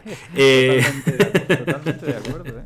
Sí, sí, sí, y hablábamos antes, eh, ahora ya nos vamos a meter en faena, solo, solo hemos tardado 56 minutos en, meternos un poquito en faena, en, en, el desarrollo, que yo creo que es lo parte importante, ¿no? Del el desarrollo de, de, de dos personajes, claro, porque esta obra, a pesar de llamarse Batman Año 1, hay un desarrollo primordial de, Gordon, un personaje que hasta esta época pues simplemente era un secundario de, Batman, era, era incluso llamarlo secundario muchas veces dependiendo de qué obras es elevarlo demasiado porque muchas veces era casi parte del paisaje de, Gotham. Y, y, Miller entiende que hay que darle una mayor profundidad y hasta tal punto en el que se puede decir que Gordon es casi más protagonista que el, que el, propio Batman. En esta obra tú ya has dado ese referente máximo, por lo menos a, nivel cinematográfico, esa referencia de, Sérpico. bueno, aparte de cinematográfica, lo has dicho también, es que existió. Fran Sérpico es un, es un hombre que existió de verdad y que fue uno de los policías que denunció la, la corrupción del cuerpo de, Nueva York y vamos, Gordon totalmente se adscribe a esas características de, este hombre, ¿no? Eh, lo importante también es que, eh, de alguna manera, la obra empieza con la llegada de ambos personajes, tanto Gordon como Batman, a Gotham. Y utilizan de alguna manera es un camino mm, eh, paralelo de, ascensión y caída. Incluso en algunos momentos Gordon asciende, Batman cae y al final de, la obra como que se unen sus caminos, ¿no? También, o sea que realmente esta obra, aparte de, desarrollar el, el inicio de Batman, de cómo Batman encuentra el camino idóneo para llevar a cabo su misión, también habla de, de ese pacto de ese pacto eh, entre Batman y Gordon. Y, levemente, eso se llevaría más en algo Halloween, por eso decimos que es una secuela perfecta, pero levemente también de, ese pacto con, con Harvey Dent, ¿no? Totalmente, o sea, aquí hablamos de un coprotagonismo absoluto entre Batman y Gordon, ¿no? Que eso es, la importancia capital de Gordon eh, en esta obra, es eh, otro de los elementos instaurados por Miller que después eh, perviviría mm, para siempre en, toda la, historia editorial de, Batman. Eh, Gordon va a pasar a ser eh, un personaje muy importante dentro de la mitología Batman y con mucho mm, desarrollo propio que previamente no había tenido. ¿no? Previamente, año 1, pues la intervención de Gordon era más bien anecdótica dentro de las historias de, Batman y por supuesto nadie se había planteado eh, eh, profundizar en su vida privada, en su pues eso, en eh, su desarrollo emocional y demás. Aquí es bueno pues un elemento absolutamente novedoso de introducido por, por, Frank Miller, ¿no? que a día de hoy ya tenemos totalmente interiorizado como algo esencial en la mitología Batman, pero que hasta, hasta este momento no se había nadie se, se había planteado, ¿no? Y tan grande es ese eh, eh, coprotagonismo que la historia empieza y termina no con reflexiones o mm, eh, em, pues frases que pronuncie Batman o, reflexiones de Batman, sino con em, diálogos internos del propio Gordon. O sea, si te fijas, la obra empieza y termina con, con Gordon, ¿no? Sí, sí. De hecho, ese, curioso y has hablado ya del, principio, ¿no? del principio de este primer número, en el cual vemos la llegada de cada uno de los dos a, Gotham por distintos medios y cada uno está pensando en el medio en que ha llegado el otro. ¿no? Eh, eh, Gordon llega por tren y dice tendría que haber llegado en avión, eh, Bruce llega en avión y dice bueno, tendría que haber venido en tren para no sentir la ciudad más a pie de calle y tal. Y, es un paralelismo total, como bien dices, a lo largo de toda la obra, pero muy especialmente en esta primera grapa, en este primer número, en el cual pues tenemos las primeras incursiones de, de Bruce y de y de Gordon en, eh, en, Gotham y sus respectivas eh, pues sus respectivos encontronazos con la cruda realidad de, de Gotham no eh, pues estos primeros choques no fracasos en cierta caídas en cierta medida no eh, pues eh, golpes. Eh, Yo lo que considero es que hay una, un ascenso de Gordon en este número y una caída de, de Bruce. Porque sí que es cierto que hay ese momento en el que, mm, claro, mm, eh, la cabra tira para el monte, ¿no? O sea, Gordon llega un poco con las orejas gachas, en plan, eh, intuimos, por lo que nos dice Miller, que, ha denunciado algún tipo de policía, algún tipo de, abuso o agresión policial, y aquí, bueno, lo han destinado a Gotham, ha tenido que huir de, Chicago, y aquí, por ejemplo, cuando conoce a, Flash, este teniente que representa la corrupción de, de Gotham, bueno, he hecho teniente, pero no, lo tengo claro, ¿vale? Me lío con, los títulos de, las titulaciones de los policías, pero bueno, con Flash, eh, que lo dice, ¿no? Bueno, voy a relajarme, voy a esperar a ver qué pasa, me he equivocado otras veces, es pronto, pero de todas maneras voy a anotar en mi cabeza, ¿no? Los movimientos para futuras referencias. Eh, Gordon acaba un poco alzado, porque acaba poniendo en su sitio a, a Flash y diciendo, vale, Aquí es como, así es como hay que trabajar aquí, ¿verdad? Pues no te preocupes, que ya lo he entendido. Y, tú en tu lugar, yo en el mío, intentaremos no cruzarnos. Pero por otra parte, eh, el camino de Batman todavía no está claro. De hecho, eh, parte importante de por qué la obra se llama Batman Año 1 es porque transcurre a lo largo de un año. Empieza el 4 de enero y acaba eh, el 3 de diciembre. O sea, prácticamente un, año en el que se nos va viendo el, camino de estos dos personajes. Batman sabe lo que tiene que hacer bueno, eh, ha sido entrenado para ello, ha estado explorando el mundo, pero no sabe de qué manera hacerlo. Hay una obsesión ahí, hay un punto que se ha criticado en ciertas... Eh, eh, declaraciones que ha tenido Matt Reeves, pero yo, yo las veo acertadas, que, que, dice que Batman es como una especie de adicto, pero que todavía no tiene el método. Y yo creo que de esto va esta obra. Es un hombre que tiene una, una agresividad y rabia incontrolable y que debe de encontrar el camino para poder para, poder llevarla a cabo, ¿no? Para no cruzar la línea de alguna manera. Batman tiene que aprender y eso es algo que a mí me parece muy interesante y que, y que Miller eh, imprime aquí en, en esta obra en el que Batman todos los días tiene que frenarse para no matar a alguien. O sea, Batman no mata y eso es una parte importantísima del personaje. Pero yo creo que también es importante que él tenga ese sentimiento. Lo que pasa es que es mejor que, el propio sentimiento y es mejor que sus villanos porque no cae en, esto, ¿no? Y hasta el punto vemos que le hace falta un método en el que, como tú bien has dicho en esa primera incursión, eh, que en la que simplemente iba a vigilar a ver qué pasaba por la ciudad, acaba peleándose con unas prostitutas y con su chulo en un, eh, casi eh, evento desastroso que, que, casi acaba con, con su vida, ¿no? Sí, sí, bueno, aquí tenemos, claro, em, eh, eh, de hecho es, eh, es algo que, que, explicita el, propio personaje, ¿no? Que pues lo, lo, dice de, forma explícita, ¿no? Que siente que falta algo, falta algo dentro de su misión, dice, tengo la habilidad, tengo el método, pero siento que falta algo, debo esperar, tal, ¿no? Mientras está entrenando ahí en los jardines de, de, la, de la mansión Wayne.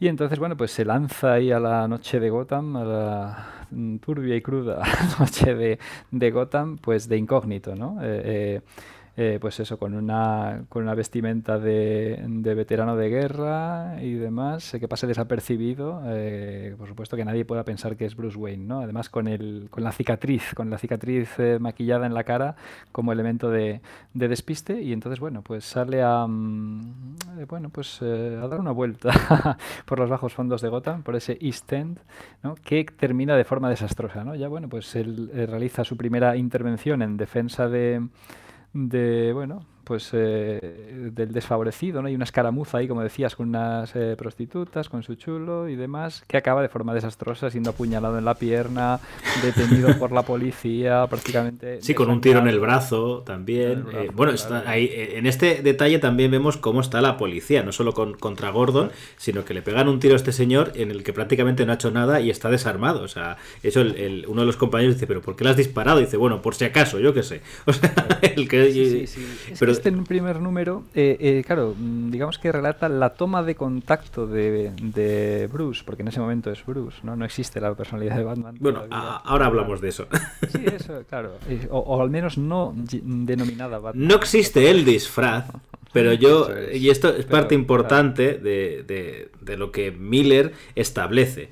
Eh, por mucho que, que Dennis O'Neill, Adams, Englehart Marshall Rogers, tal, estos nombres que decimos casi de carrerilla, ¿no? Que son como eh, estos nombres súper importantes. Una vez pasada la, Silver Age, em, Miller es el que establece, y, no lo hace de forma eh, directa, no lo dice tal cual, pero establece que la personalidad es Batman. Una vez mueren los Wayne, muere Bruce, y la mascarada es Bruce Wayne. Y de hecho, eh, a lo largo de toda esta obra vemos cómo Batman está em, estableciendo coartadas con esa, con esa personalidad falsa que es, que es la de Bruce, ¿no? Ese, ese bombivante, ese gigoló, ese mujeriego, ese rico despreocupado que solo quiere vivir fiestas y, estar con mujeres y pasarlo bien. Eso es. Digamos que Bruce Wayne es eh, una personalidad eh, ficticia, eh, una fachada frívola. que juega como elemento de despiste para que nadie pueda pensar que, que un individuo como él pueda, pueda ser Batman. ¿no? Y la personalidad real es la del propio Batman, que aunque en este en el momento de desarrollo de la historia en la primera grapa pues aún no ha encontrado eh, la forma de, definirse de representarse no y es el gran elemento que, le faltaba a, Bruce Wayne que está a punto después de pues de esta primera misión entre comillas eh, tan fallida eh, bueno, pues estas, no sabe prácticamente ni cómo ha conseguido llegar vivo, volver vivo a la mansión Wayne y esta se sienta en un sofá a punto de, desangrarse y dudando sobre si hacer sonar la campanilla para que Alfred eh, llegue a ayudarle y le salve la vida. ¿no? Eh, y mm, bueno, ahí es cuando obtiene la inspiración eh, definitiva con ese... sí, padre, me convertiré en un murciélago. Ahí estamos.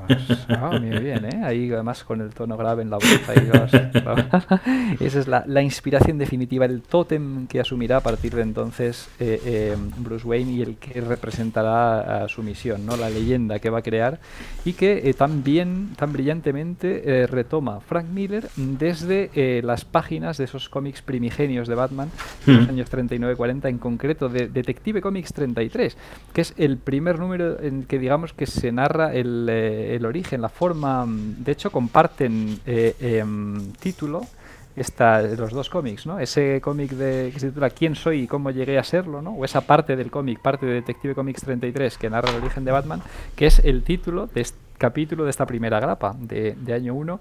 Y entonces ahí tenemos, claro, esa idea original del murciélago atravesando la, la cristalera o entrando en la mansión Wayne y suponiendo una inspiración para, para eh, Bruce Wayne pero en este caso eh, pues eh, eh, potenciando muchísimo el melodrama, ¿no? En una situación extrema, a punto de morir y tal, y entonces es cuando obtiene in extremis la, la salvación em, Bruce, encontrando su inspiración definitiva, ¿no? Porque bueno, en la historia, en el, en, el Detective Comics 33, en la versión original, de, en la versión de Kane y, Finger, pues simplemente, bueno, está ahí Bruce con su batín en una y, en una habitación y, ve y el murciélago. Sí, se convierte en un murciélago como si se hubiera aparecido antes una chicharra, hubiera sido chicharramán, o sea, le, da un poco igual. Tiene ese componente melodramático sí. Es que, fíjate que lo que estamos diciendo, todo esto son literalmente aquí son dos páginas. Una página en el que relata la, el visionado de la película del zorro, de, la, máscara, la marca del zorro, perdón, y luego la otra, la del murciélago. O sea, es que la narrativa eh, sintetizada de Miller es, y, con, unida a, esta narrativa también visual de, de Matsukeli hace que en solo dos páginas te resuman, no solo te resuman, sino que potencien algo que, se trasladaba en, un cómic entero, ¿no? O por lo menos en esas páginas dedicadas al Detective Cómic 33. O sea, en solo dos páginas tenemos el origen de Batman súper reflejado y, impactado y ya creado para toda la vida. Algo que me gustaría tratar... Eh, Sí, dime, dime. Detective Comics 33 tampoco tenemos muchas más No, sí. pero, pero claro. Eh, pero que igual eran. Sí, porque también hay que decir que en estos números Detective Comics, eh, Batman es cierto que es lo que más ha, perdurado, pero compartía páginas con muchos más personajes e historias cortas. O sea que igual eran 7 u 8. Claro, no, y este relato del origen se le dedica un apartado especial, ¿no? Y es un relato pues muy discreto, ¿no? Con. Bueno, pues. Hmm. Eh, sin, ese eh, componente dramático, ¿no? Simplemente como si fuera saltando de, mm, de año en año del personaje y tal. Bueno, pues eh, hizo esta hizo esto, hizo lo otro. No es un, una, una, narrativa como la que establece aquí Miller, ¿no? Hmm. Sí, claro, la narrativa de Miller aquí a mí me gusta mucho cómo está escrita este, este cómic porque él, él ha cambiado un poco el, él, se mete dentro de, que estáis eh, creando una historia totalmente de serie negra. Está llevando a Batman a, la serie negra pura y dura. No solo con el color, con, el increíble trazo Matsukele, sino con las palabras. Esa forma, esa, voz en off, ¿no? que, es una de las marcas de la casa de, Miller. Esa voz en off muy corta, muy directa, con frases no demasiado largas. Eh, ¿no? Que, a mí me fascina. Gotham City. Quizá me lo haya merecido. Quizá esta sea mi temporada en el infierno. 12 horas.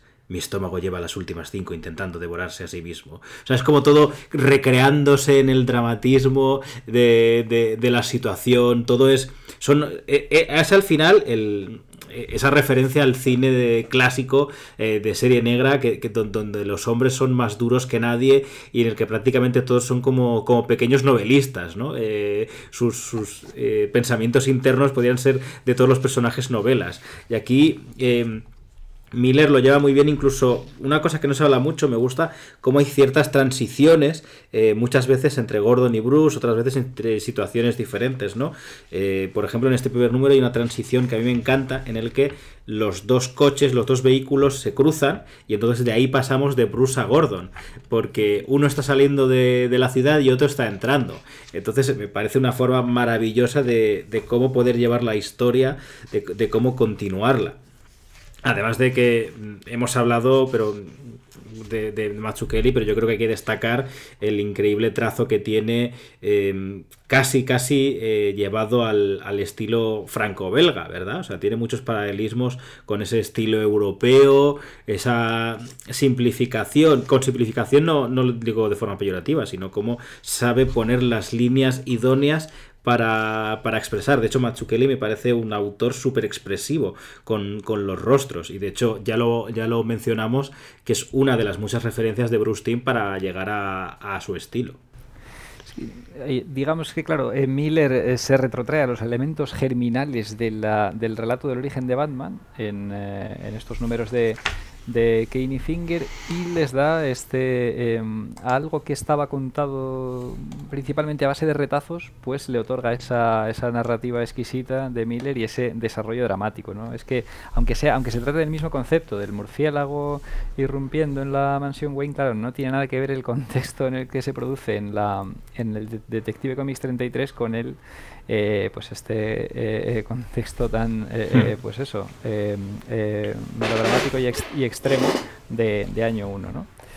y, y, sí, si ya entramos ya en, en, analizar un poquito el estilo de Mazzucchelli pues vemos que es que no puede ser más adecuado para, para, el tono noir y policíaco de esta historia y del personaje en general, ¿no? De hecho, es una pena que solo que la intervención de Mazzucchelli en la mitología Batman se haya limitado a esta historia, ¿no? Eh, digamos que es una especie de, por hacer el símil con la música, un one hit, uh, one hit wonder, o sea, una maravilla puntual que tuvimos ahí y que no pudimos eh, volver a, disfrutar, ¿no? Bueno, pues por el devenir de la, de la carrera artística de, de, de pero que le habría sentado como anillo al dedo a muchas otras etapas eh, de Batman en las que se potencia tanto el tono noir y policiaco como en esta, ¿no? O sea, es que es un estilo... Ah, volvemos, eh, nos retrotraemos otra vez a, la, a esa economía de líneas de la que hablamos sí. un poquillo en el programa anterior con respecto a Batman Animated, pero que aquí podría aplicarse también al, al cómic, ¿no?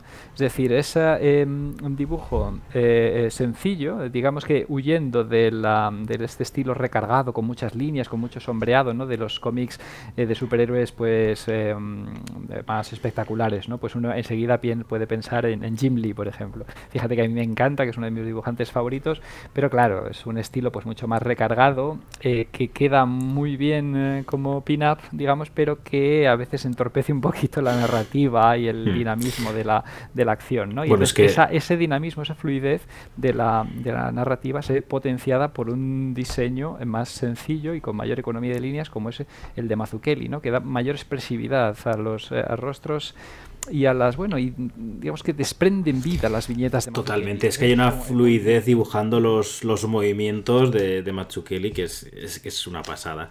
Eh, aparte de no solo los, los movimientos y, y, totalmente en ningún momento te pierdes en la narrativa de, de las acciones de, de, los personajes ni, ni con esas trans, transiciones que hace Miller. O sea bueno eh, estos coches que decía yo antes los elementos ajenos o sea alejados de ese clip estudio y esos programas que usan tantos dibujantes a, a día de hoy en el que dices, bueno, pero eh, que, has cogido una foto de un coche prácticamente y la has metido aquí, ¿no? O sea, que estás viendo a un, a un artista en, un, en un, estado en, impecable, ¿no? Que, que, de hecho, bueno, a, autores actuales de, cómic eh, beben muchísimo, ¿no? O sea, ha sido una, es una de las influencias mayores para, para, muchos artistas como, como así debe de ser, ¿no? Eh, de hecho, bueno, por ejemplo, eh, hablando de Batman, eh, Jorge Fornés, desde luego está influenciadísimo en el estilo de, de Mazzucchelli yo no dudo en, en, calificarlo como el Mazzucchelli español, ¿no? Jorge Fornés, el Mazzucchelli español. Y bueno, además que hemos tenido la suerte de, pues, de, hmm. de tenerle presente en muchos de los últimos eventos. Sí, de... yo, tengo dos, fi dos, firmas de él, dos ilustraciones firmadas por él. Muy majo, ¿eh? Jorge Fornés, o sea, hablas con él y tal, y un tío encantador ahí estamos. Y además, como ahora es eh, todavía un poco dificultosa la, el, eh, pues la presencia de autores americanos ¿no? en, los, en las convenciones de cómics, pues hay que, eh, por la situación bueno internacional y demás ¿no? de la pandemia, pues hay que tirar más de autores eh, españoles. Y mira, pues ahí está Jorge Fornés como un grandísimo exponente de de, de españoles en, trabajando para, para DC, ¿no? y, claro, dentro del, pues eso es lo que decíamos, la, eso es eh, sencillez en los trazos de, de Mazzucchelli, pues eh, viene muy bien a la, a la expresividad de sus viñetas y a la, a la, a la, vida que desprenden, ¿no? A la naturalidad que, que irradian. Sí, es que por ejemplo estoy viendo aquí una viñeta, ¿vale? Mientras estamos hablando estoy, estoy ojeando otra vez el, año 1, ¿vale?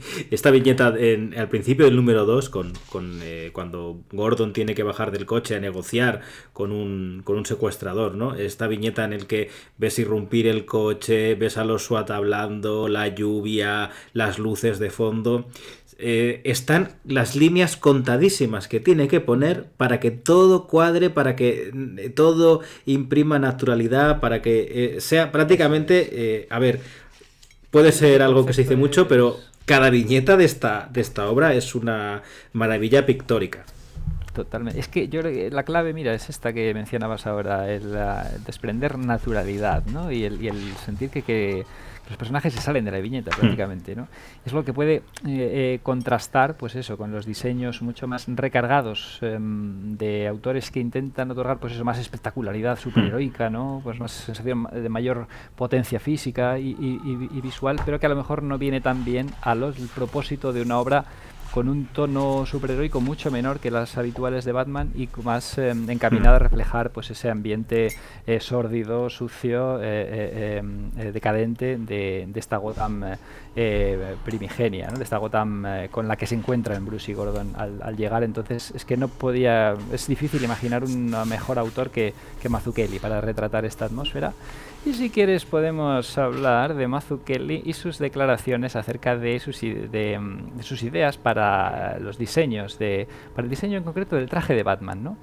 y, lo, y lo novedoso, claro, ahora vemos el, em, un lector actual, pues lee año 1 y bueno, para nada le sorprende el diseño de de, mm, de Mazzucchelli, del traje de Batman y tal, bueno, pues está bastante interiorizado, pero en aquel momento sí que supuso toda una novedad, ¿no? Ese realismo, esa verosimilitud tan marcada en el diseño del, traje de Batman, ¿no? Con esas eh, que, mm, bueno, es una, está, es, eh, pues una, eh, está hecho con toda la intencionalidad por parte de, de Mazzucchelli, ¿no? Que así lo expresa en varias declaraciones, sobre todo, por ejemplo, mira, el tema de las suelas de las botas, ¿no? Dice, bueno, pues unas suelas gruesas para las botas, eh, estilo militar ahí, buscando un poco la, verosimilitud, ¿no? De que funcionaría en una atmósfera eh, me cuesta decir la palabra realista. Es que yo creo que, lo, iba a decir, es que una cosa es verisimilitud y otra realismo, y Mazzucchelli navega en ese punto que, a veces se le critica a Nolan y que tú y yo más o menos ahí estamos de acuerdo en el que Nolan no es que insisto no son ninguna de las películas de Nolan son realistas. De hecho son lo más alejado al realismo que puede haber. Lo que pasa es que él se preocupa mucho en que sean verosímiles por lo menos con las, reglas que él, que él imprime. Y yo creo que Mazzucchelli aquí hace lo mismo porque podríamos decir que Libermejo, por ejemplo, es un autor que tiende al, hiperrealismo, al, realismo, en el que, eh, hablando de las botas, ¿no? Se preocupa en que cada cordón esté dibujado, las hebillas, los cinturones y tal, o cada pliegue de, una armadura, pero Mazzucchelli no le importa tanto eso como que imprimir un, aspecto mm, amenazador o que cuando tenga que, hacer una sombra la hará, pero no, no le preocupa que sea totalmente verosímil. Eso es que... O sea, perdón, realista claro, que transmita funcionalidad, ¿no? Hmm. algo que y, y, luego con respecto al, eh, pues al color del uniforme, Aigi Mazzucchelli es un gran enemigo del color azul en el traje de Batman, ¿no? Que ahí entraríamos en más polémica, pero bueno, con lo que yo estoy bastante de acuerdo. Bueno, y Miller también, ¿eh? Miller también tampoco es muy amigo, aunque al inicio del del Cabello Oscuro sí que le pone el azul y tal, fíjate como luego enseguida le pone el negro. Le pone el negro y prescinde después del óvalo amarillo, ¿no? Que es hmm. otro elemento que tampoco gusta a Mazzucchelli. ¿no? Dice, no, se supone que debe vestirse de murciélago y, e intimidar a los criminales, no vestirse como un personaje de arte pop. Esas son sus declaraciones. claro, que dice que no, entendía el, propósito del óvalo amarillo ni del azul, que en principio empezó como el reflejo del negro sobre una superficie azul, pero que después acabó dominando Hmm. el traje como si propiamente fuera de, de color azul, ¿no? que no fueran reflejos azulados eh, en, el, en el negro, sino el color azul y que es algo que no le gustaba a Mazzucchelli. Y todavía en los 80 y tal, todavía había ciertas complicaciones con, con el color. ¿eh? El, el- el gris era un color muy difícil de, de llevar a cabo, era complicado. De hecho, tenemos los ejemplos de, en la acera de enfrente, ¿no? Con Marvel, que tanto Iron Man y Hulk empezaron siendo grises y en cuanto pudieron cambiaron, uno a verde y otro a dorado, por, por las complejidades, ¿no? O sea, al propio Stan Lee le pasó dos veces. Eso. Si hablabas antes de la influencia del circo en los diseños de, de los superhéroes, ¿no? en, su, Hmm. en su origen, y hay que aquí hay que mencionar al propio Superman, ¿no? que lleva este Sí, traje claro, tan, claro. eh, colorido y basado en la estética de un forzudo de circo. Esa era la idea que, que tenían también por las limitaciones en los colores que podía reproducir la imprenta. Sí. ¿no? Por eso solo podía ser un traje hecho a base de colores primarios. Claro, entonces, eh, Entonces, eh, también quería decir eso que, a- aunque en menor medida, a Spider-Man le pasó lo mismo. O sea, el, Spider- el, el traje que diseña Ditko es negro y rojo. Lo que pasa que muy pronto el azul acaba imperando y ya cuando llega Romita y tal, ya totalmente está establecido que el traje de, de Spider-Man era azul y rojo. Y sí que es cierto que con Batman pasó. Lo que pasa que con Batman, eh, a, raíz de Miller, pues sí que se ha intentado decir, no, no, es negro y gris. y de hecho muchas veces se habla como que el gris puede ser el reflejo clarito del negro, ¿no? Sí, sí, de hecho hay algunas eh, ahora hay unas épocas en las que es un- se confunde un poco el, el- el- gris y el negro, ¿no? Y, Hmm. Pero bueno, lo que queda claro que, mm, que a Mazzucchelli no le gustan los colorinchis ni la, ni la teatralidad, que prefiere pues es un diseño más sobrio y verosímil del, Hmm. del uniforme de, de Batman. De ¿no? hecho, este uniforme Mazzucchelli, o sea, fíjate que desde el 39 hasta el 87 estamos hablando, era la primera vez que se volvía al diseño, o sea, evidentemente actualizado a los tiempos y al estilo de, de Mazzucchelli, pero era la primera vez que se volvía al diseño original de- de- de Batman. Claro, porque después, una vez que se incorpora el óvalo amarillo, pues había permanecido siempre, ¿no? Eh, eh, se incorpora en los años 60, bueno, eso por motivos eh, comerciales y técnicos, ¿no? Porque no podría registrarse un murciélago, como Mm. tal, la forma de un murciélago no podría usarse como marca registrada, pero sí el murciélago encerrado dentro del óvalo amarillo, ¿no? Era, sí podía registrarse como marca. Entonces, el motivo por el que en los 60 se cambia el, el- el logo, pero nunca había, se había mm, vuelto al, al uniforme eh, tradicional, salvo para representar al Batman de, de Tierra 2, ¿no? Ese, dentro de esas todas esas realidades paralelas que subsistían en DC antes de Crisis en Tierras Infinitas, pues el Batman de Tierra 2 todavía llevaba el, la- el símbolo del murciélago sin, sin óvalo, ¿no?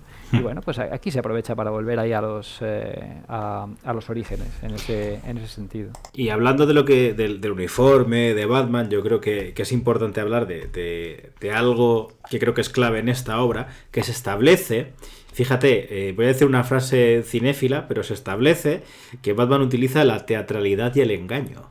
Eh, y en esta obra, sobre todo en este segundo número, es en la que más se empieza a notar que Batman eh, ya entiende qué es lo que debe hacer, cuál es el método, pero va poco a poco, porque si te fijas, ¿vale? Ya ha aprendido que, que no debe de aparentar ser un hombre. Ya el disfraz y todo ya es otra cosa. Pero con este mm, suceso, ¿no? Que es uno de los más recordados cuando eh, detiene el robo de una televisión por parte de, de unos adolescentes, tampoco le sale demasiado bien. Y es como un, ot- otro pequeño pasito que va avanzando que dice, vale, eh, una cosa es que asuste, pero debo de eh, aprender a, a contener mis entradas, ¿no? Porque he estado a punto de, crear aquí un desastre y de matar a, cuatro, tres adolescentes, creo que son, ¿no? De hecho... eh, Incluso tiene, tiene que aprender a controlar la situación, que dice, eh, si el chaval este que me está dando patadas no es consciente de que si suelto a su amigo se muere. Claro, la, él se, mm, pues se impone a sí mismo la tarea de no depender de la suerte, ¿no? Como, como ha ocurrido en ese episodio en el cual, eh, pues, eh, la- prácticamente la suerte ha salvado la, la situación, ¿no? Porque podía haber, eh, haber terminado de forma eh, trágica. Pero claro, ahí ya se ve que el efecto dramático, el efecto que consigue el traje es mayor de lo que, incluso de lo que pensaba Bruce. Hmm. Dice, el traje funciona mejor de lo que esperaba. La, la, la, o sea, como que quedan- se quedan petrificados los, los criminales, ¿no? Cuando ven a, Batman abalanzarse sobre ellos y tal. Entonces ve el éxito de este mm, de, pues de la figura de la legendaria que, que, Bruce está, está creando, ¿no? Luego otra cosa que me gusta mucho es la parte en la que Flash eh, está hablando, está contando cómo Batman ha, detenido un, bueno, un, intercambio de, drogas. Si te das cuenta, ahí hay como varios niveles, porque mientras que Flash se recrea en la leyenda, en la forma, en el que Batman no es un ser humano, es un, bueno, prácticamente como una especie de, forma que aparece de sombra, un animal gigantesco, mientras él se recrea en el, en el vocabulario, en las descripciones, vemos como las viñetas, que esto funciona muy bien en, en la voz en off, eh, como las viñetas son otra cosa. Vemos la realidad, que claro, esa especie de, forma, inmortalidad simplemente es que le han disparado a la capa y que no le han disparado a él, o que mm, o cómo se mueve Batman, cómo aprovecha su, entorno, su, entrenamiento ninja, porque volvemos otra vez a lo mismo. Batman es que es un ninja, eh, y claro, aquí Miller es otra de estas cosas que, le fascinan, ¿no? También vemos en, en esta mm, en este momento cómo Gordon ya se ha adecuado muy bien y como ya sabe cómo controlar a los policías, se ha adueñado de la prensa, la prensa habladora y él mismo ya se, se atreve hasta a burlarse de, Flash dentro de los compañeros, ¿no? de, dejando de dejarlo a un segundo lugar sí, bueno, todas estas referencias al tema de Flash, mira, pues nos vienen eh, eh, ideales para, para, hablar un poquito del tema de la corrupción policial de Gotham, ¿no? Hmm. De esta, este concepto que también establece Frank Miller. Era, algo que hasta entonces no, pues no estaba demasiado presente en la, en la mitología de Batman, ¿no? Podría haber alguna historia en la que, mm, pues, un miembro de la policía tuviera actitudes cuestionables y demás, pero el eh, concepto de, mm, de Gotham, eh, del cuerpo policial de Gotham corrupto y podrido hasta la médula antes de la llegada de Batman y Gordon eh, a Gotham, pues se establece aquí, en, en año 1, ¿no? Y es un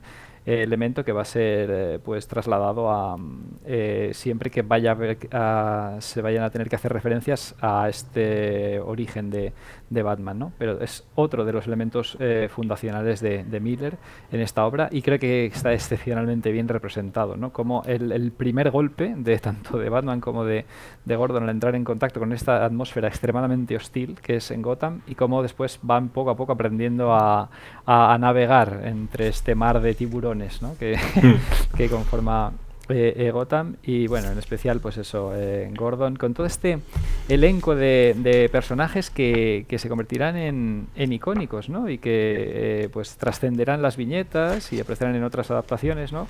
pues como el detective Flash, el comisario Loeb, y bueno, en cuanto a otros miembros de la policía, pues en Branden, Merkel, todos estos, bueno, hmm. con sus. Em, o sea, como en pocas, a pesar de que sus, apariciones pueden ser muy breves, ¿no? Como de estos miembros de la policía, pero como con su narrativa, Miller ayuda a establecer su personalidad eh, em, eh, de forma muy certera, ¿no? Y para que tengamos en cuenta el tipo de gente que formaba parte del cuerpo de, de policía de Gotham en, en, aquel momento.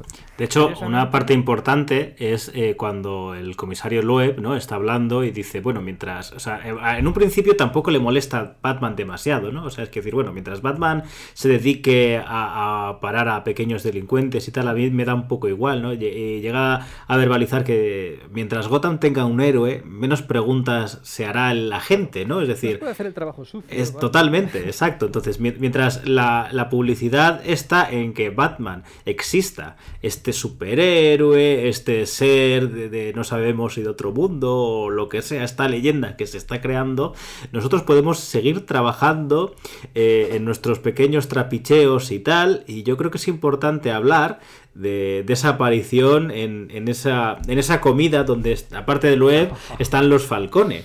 Porque si te das cuenta, el Batman no llega para detener a nadie. Batman lo que llega aquí, que es lo que a mí me fascina, lo que llega es para anunciarse, para decir, señores, aquí estoy yo y no se pasen ustedes un pelo, porque luego Batman allí, en ese, en ese evento, no hace nada. Ese es, simplemente se anuncia, expone su, eh, establece la, leyenda, ¿no? Eh, em, bueno, damas, caballeros, han comido bien, se han, alimentado de la riqueza y el espíritu de Gotham, pero el banquete ha terminado. A partir de ahora, nadie está a salvo.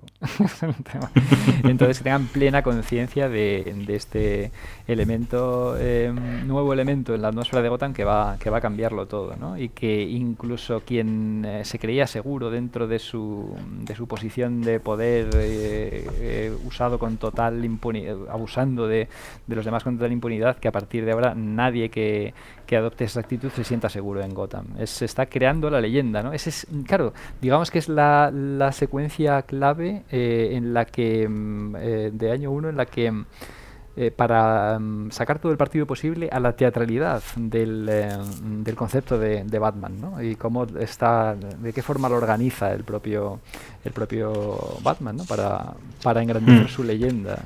Claro, yo creo que esto es muy importante porque establece algo que tenemos súper interiorizado y es que Batman es un tío que prepara entradas, ¿sabes? O sea, no es, no es el típico superhéroe que aparece, detiene al, al, villano, al ladrón de turno y se va. Batman prepara siempre eh, algo ajeno para que te quedes, para que mm, boca abierto, para frenar, para que aprovechar esa distracción para detenerte, ¿no? Y esto, vuelvo a lo mismo, es algo que establece Miller, aunque probablemente ya existiera y, porque yo creo que es importante decirlo, o sea, ni, tú ni yo pensamos que Miller inventara nada, pero sí que recoge todas estas pequeñas cosas que quizás estaban puntualizadas y las pone encima de la mesa y dice, señores, Batman es esto, se nos estaba olvidando, pero así es como hay que tratar a Batman a partir de ahora consigue condensar todos los elementos esenciales de, la mitología Batman y del propio concepto de, personaje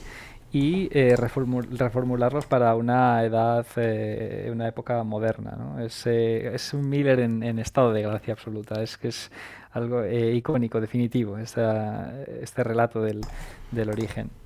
Luego también, a ver, podemos hablar de un poquito más de, Gordon, ¿no? Que quizá ya, estamos hablando un poco de, aquí, eh, esta creación de Batman, de la, mm, personalidad de Bruce, cómo crea estas pequeñas... Em, bueno, pues... Ay, se me ha ido la palabra ahora. Pero bueno, en fin, ya, ya, me volverá. Pero bueno, Gordon, hay que hablar un poco de Gordon, porque aparte de lo que hemos hecho al principio, eh, esta historia lo que hace es humanizar totalmente al personaje, con un elemento clave que todavía no estábamos nombrando, pero que es importante, que es con, con la detective Essen la detective ese, y establecer pues eso, la falibilidad del personaje que a pesar pues, de ser íntegro e incorruptible en su vertiente policial, ¿no? un compromiso inquebrantable con su condición de, policía y con, con, la ley y demás, pues tiene luego sus eh, eh, debilidades y sus fallas a nivel personal y pues esas quedan representadas por una infidelidad que comete además en un momento pues que la hace quizá más eh, polémica, ¿no? que es eh, en el, eh, que se produzca en el momento en que su esposa Bárbara está embarazada. ¿no? Entonces, hmm. mientras está esperando su hijo, pues sucumbe a la eh, seducción de la, de la atractiva, de la muy atractiva detective Sarah Essen. ¿no? Claro, es que em, no, aparte de la infidelidad, yo creo que es importante remarcar, bueno, comentarlo, lo mucho que Mire remarca Em, espero que las pruebas sean negativas, espero, espero que las pruebas sean negativas, porque eso también le da un, carácter humano que claro, quizá a día de hoy eh, está, mm, no sé si mejor visto, pero más normalizado, ¿no? Pero eh, que un hombre íntegro, pulcro, em, desee no tener un hijo, por, por, el mundo en el que está viviendo, de alguna manera rece porque, porque no traer a alguien a, este, a esta ciudad tan podrida es eh, ya da que pensar, ¿no? Y luego también lo, que tú dices, en ese momento tan vulnerable de, su propia mujer, él, cae en, esos atractivos, aunque bueno, lo estamos diciendo así, pero que no nos confunda, no es confundirnos, no le echamos la culpa a Essen, sino que decir, la culpa ah, aquí, esa, no, no hablamos de eso, ¿vale? aquí no, nos, no, nos, saquéis de, contexto, lo que pasa es que... A sus impulsos... Exacto. Claro, es que esto también es un, un efecto de la narrativa del, del noir y del policíaco, de la serie negra, ¿no? La, la, fatal. La Femme Fatal. Aunque aquí en realidad la Femme Fatal sería otra, que ahora quizá podemos hablar que es, que es Selina, ¿no? Pero yo creo que es importante esta relación con, con Essen Y, y cómo, cómo, el, ¿verdad? el propio Gordon es consciente de, que está mal, ¿no? De hecho, incluso antes de que, de que terminen de caer, eh, antes fueras de micro, tú, tú has eh, verbalizado eh, esa maravillosa frase, ¿no? Sobre la detective Essen que, que recita Gordon, ¿te acuerdas, no? Totalmente. Dice, em, bueno, no pudo, no pudo acceder a varios trabajos porque le, pues le decían que era demasiado masculina. Y dice, quien opinara que, que, era demasiado masculina debía estar ciego, sordo y muerto. claro, es que está en esa atmósfera es importante como poco a poco vemos que la, la voz en off de Gordon va cambiando respecto a Essen, ¿verdad? Como e incluso en ese momento en el que dice... Está intentando controlarse, ¿no? Dice, no, sí. no eh, em, Piensa en ella como policía, piensa en ella como policía. Al final, claro. Entonces, pero como decías antes, es que es algo absolutamente revolucionario para la época, ¿no? Quizá mm. a un público más joven, eh, un público actual, pues tampoco le resulte tan impactante, ¿no? Desde luego está, está este tipo de retrato de personajes, pero para 1987 eh, eh, eh, retratar un personaje que, que, actúa, bueno, pues como, como referencia de, de integridad y de, y de compromiso con la ley, mm, después eh, ponerle en esta situación de, de falibilidad, ¿no? de esa situación de mm, pues eso, de ambigüedad moral, ¿no? De, entrar en un elemento tan conflictivo como puede ser una infidelidad, pues será algo absolutamente eh, eh, polémico y revolucionario para, para, la época y que sienta, eh, que marca un antes y un después, ¿no? A la hora de retratar al héroe, el mostrarle, pues eso, cayendo en, debilidades y, y, vicios, ¿no? De, que, que tradicionalmente en un papel, pues más eh, em, simplificado, como era el de tiempos anteriores, pues no, se no era impensable aplicar a, los héroes, ¿no? El, el, que cometieran este tipo de, errores, por así, por así decirlo. Y hasta tal punto la obra es, es una obra mm, que refleja las caídas y ascensos de los dos personajes, que existe este paralelismo, ¿no? Mientras que cae la vida personal de, de Gordon en este momento de, debilidad, vemos cómo el plan de Batman vuelve a caer, ¿no? Porque claro, eh, después de esta entrada eh, es cuando empieza a molestar a, las altas esferas de la policía y se, le acaba preparando esta encerrona en el que Batman solo entra cuando un, una viandante está en peligro.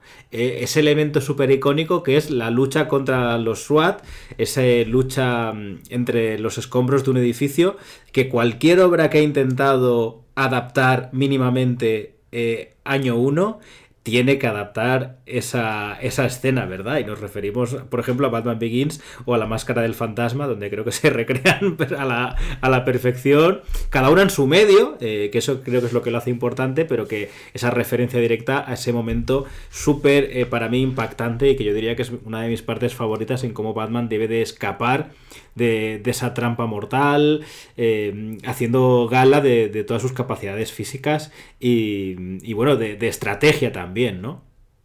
Claro, es que eh, volvemos a remarcar la importancia de Miller implantando elementos que van a quedar para siempre asociados al origen de Batman, ¿no? Como es este, de, su enfrentamiento inicial con la, con la policía, el verse acorralado por la policía en un eh, momento inicial, y el de su primera incursión en Gotham sin el traje de, de Batman, ¿no? Su primera incursión con un uniforme de, de civil que termina eh, pues de forma...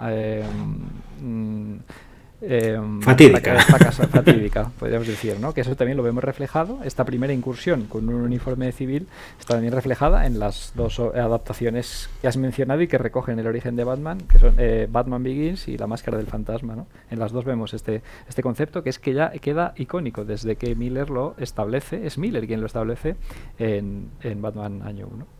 Luego también es muy importante porque al final de, este suceso, eh, por eso hay que remarcarlo, ambos personajes llegan a una conclusión eh, en el mismo suceso, porque Batman llega a la conclusión de, que en realidad no puede hacerlo solo.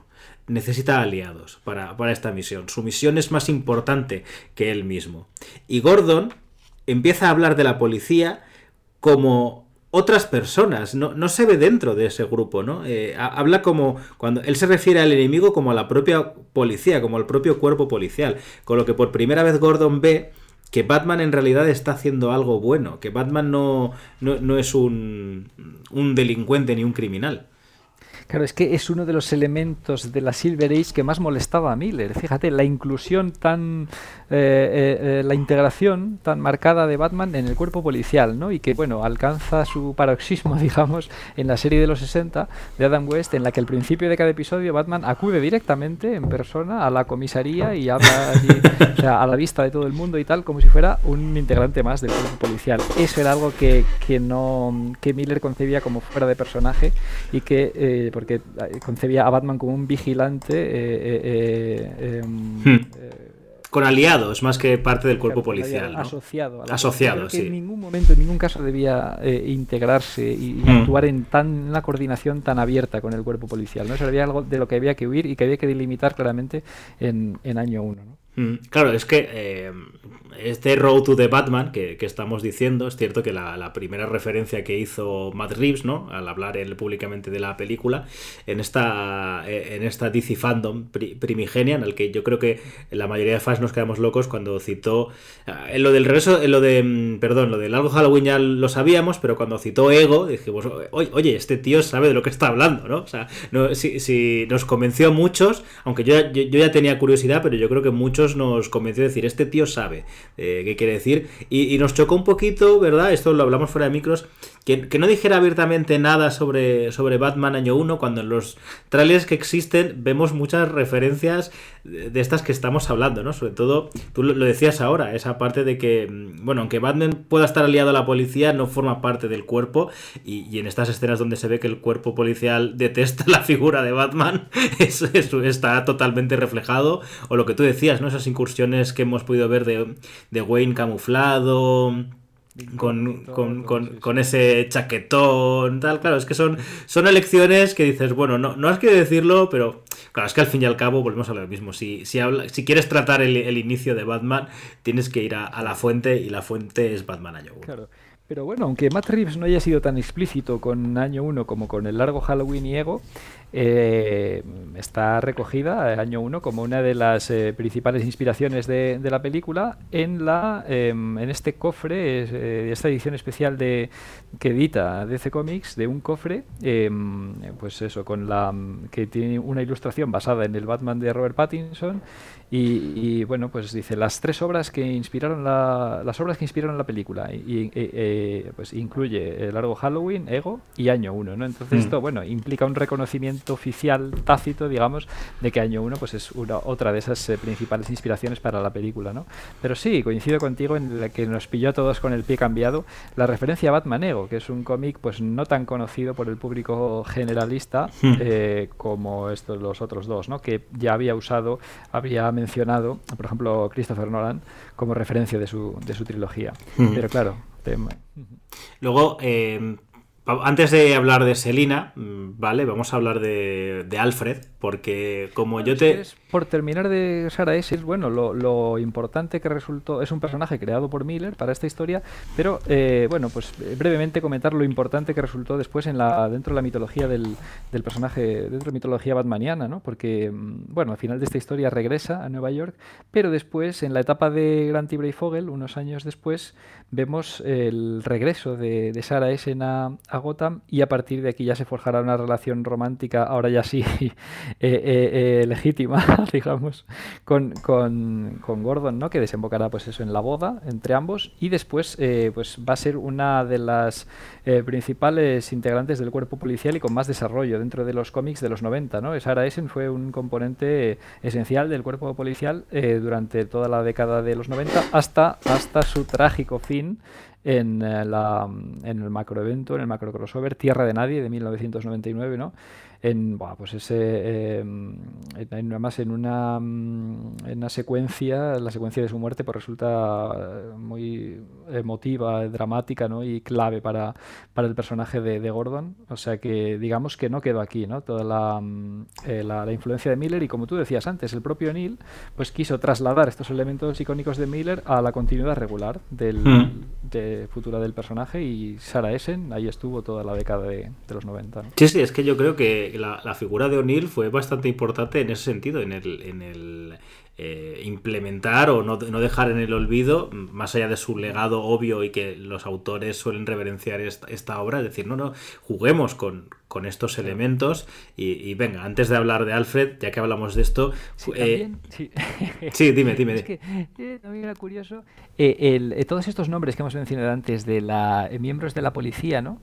Que digamos que no los volvemos a ver en la continuidad regular, pero sí que aparecen muchos de ellos en eh, las secuelas espirituales, digamos, de, año 1, que como bien has dicho son El Largo Halloween y Dark Victory, ¿no? que funcionan como secuelas eh, no oficiales, no las, no oficiales, pero las pero sí perfectas para... Por, ahí va a ir, ¿eh? ah, por ahí va a ir. Pero continúa, continúa. No sé si sí, les vemos, a muchos de estos personajes les vemos asesinados eh, en, en, Dark Victory, por ejemplo. ¿no? Ahí vemos a, al comisario Loeb y a Flash, eh, pues eh, ahorcados ¿no? por, el, por el asesino del ahorcado ahí en, Dark Victory, lo cual viene, resulta estupendo para justificar su ausencia en historias posteriores del personaje, ¿no? Decir, ah, mira, este es el cabo suelto que nos faltaba, ¿no? Que mm. resulta que fueron víctimas del, asesina, del, del asesino de de, esta historia de, Dark Victory. Así que mira. Claro, decía que uno de estos nombres que, quedan para, el legado es la familia Falcone, que ahí recoge estupendamente Jeff Loeb junto con, con eh, Tim Sale, porque claro, eso es lo que decía yo, ese fenómeno de, serial, de continuará, porque quizá lo que eh, sí que queda cerrado es un poco como, de alguna manera, el inicio de la limpieza de, la corrupción, el pacto, la alianza entre Gordon y, Batman, eso es la historia que queda cerrada, pero todo lo que tiene que ver con Selina y con los Falcone, eso queda súper abierto, eso es el detalle que Miller dice, aquí, aquí os dejo este juguete que ya cogeréis vosotros y lo utilizaréis. Y es cierto que, se tardó bastante en volver a jugar con, con ello, ¿verdad?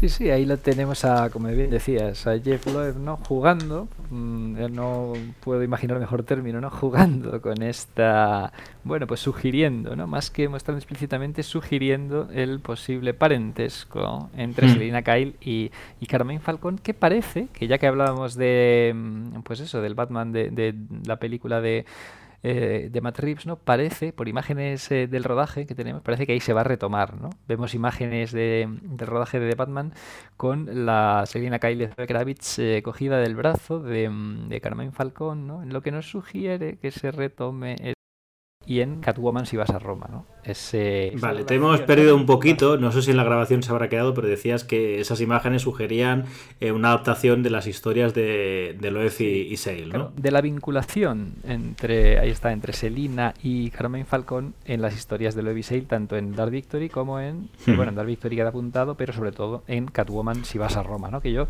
esa no se menciona tan frecuentemente, pero yo la considero, yo creo que estamos de acuerdo ahí, ¿no? Parte esencial de esa, de esa trilogía. De hecho, voy a decir, eh, voy a dar un titular que quizá eh, puede chocar a gente, pero creo que a nivel gráfico, si vas a Roma, es la mejor de las tres. Claro, es que incorpora técnicas pictóricas nuevas de aguados, acuarelas, eh, experimenta con gamas cromáticas. te lo digo, es que el, mejor trabajo que ha hecho Tim Sale en su carrera creo que es ese. evidentemente. claro, bueno, hablando de un artista de la talla de Tim Sale, a lo mejor es un poco arriesgado, ¿no? Decirlo, pero desde luego entre uno de los mejores en mi top. Yo coincido contigo en que estaría. Y nada, decir que poco a poco iremos hablando de, estas obras también, ¿eh? Van a, van a caer en, en muy breve. Eh, claro, es que la, la Selina de, de Zoe Kravitz es que hay, hay planos del tráiler que dices, madre mía, esto es totalmente la, la Selina de Miller, por lo menos físicamente, ¿no? Es cierto que aquí Miller, bueno, pues vuelve a, sus filias, sus fobias, ¿vale? Esa prostituta sadomaso. Eh, esos conceptos que, en Sin City, ¿no? Digamos que hay, hay como un tipo de, de personaje que le gusta mucho jugar con, con Miller, pero sí que establece también ese, aunque, aunque no de manera tan tan tácita como, como Batman y Gordon, sí que establece un poco esta nueva Selina, eh, este nuevo inicio, esa, esa, Selina que también tiene que ver mucho con, con, con Batman, ¿no? Que está desde, desde, desde su su principio también. Y esta Selina que se ve también tiene que ver con que eh, quiere jugar con que Batman influencia a tanto héroes como a villanos, ¿no? Y creo que una de las primeras personas que influencia es Selina, creo que está bien reflejado en el que ella primero se dedica a, a robar, ¿no? A esa...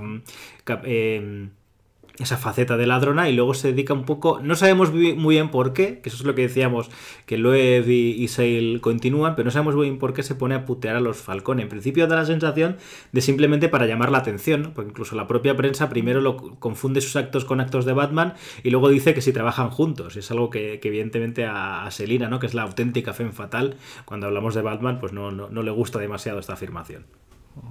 Bueno, un planteamiento de, Frank Miller para, para Selina Kyle y Catwoman absolutamente revolucionario, radical y rompedor en la época, ¿no? Aquello, vamos, eh, supuso todo un escándalo, ¿no? Ahí en 1987, o sea, el representar a Catwoman como una prostituta sadomasoquista en su origen, ¿no? Además, de forma mm, tan pues bastante explícita, ¿no? Eh, ahí tiene una conversación con un cliente, incluso polémica a ese respecto. Bueno, bueno. Bueno, que tiene estas cosas que son así, esos toques de humor de Miller, ¿no? Que son muy oscuros. El, cliente que no se le ve dice, sí, Selina, lo que tú digas. Soy, tú, tú eres la, la, ama, ¿no? O sea, tienes razón, que repite lo que ella dice, ¿no? Porque es, totalmente una, Pero fíjate, hasta en ese momento le, le, da mm, e, ese el poder a ella, ¿no? O sea, no, no es una prostituta, no nos da la sensación de que sea una prostituta desvalida, sino ella es la dominatrix, ella está ahí eh, porque quiere, ella controla a los hombres.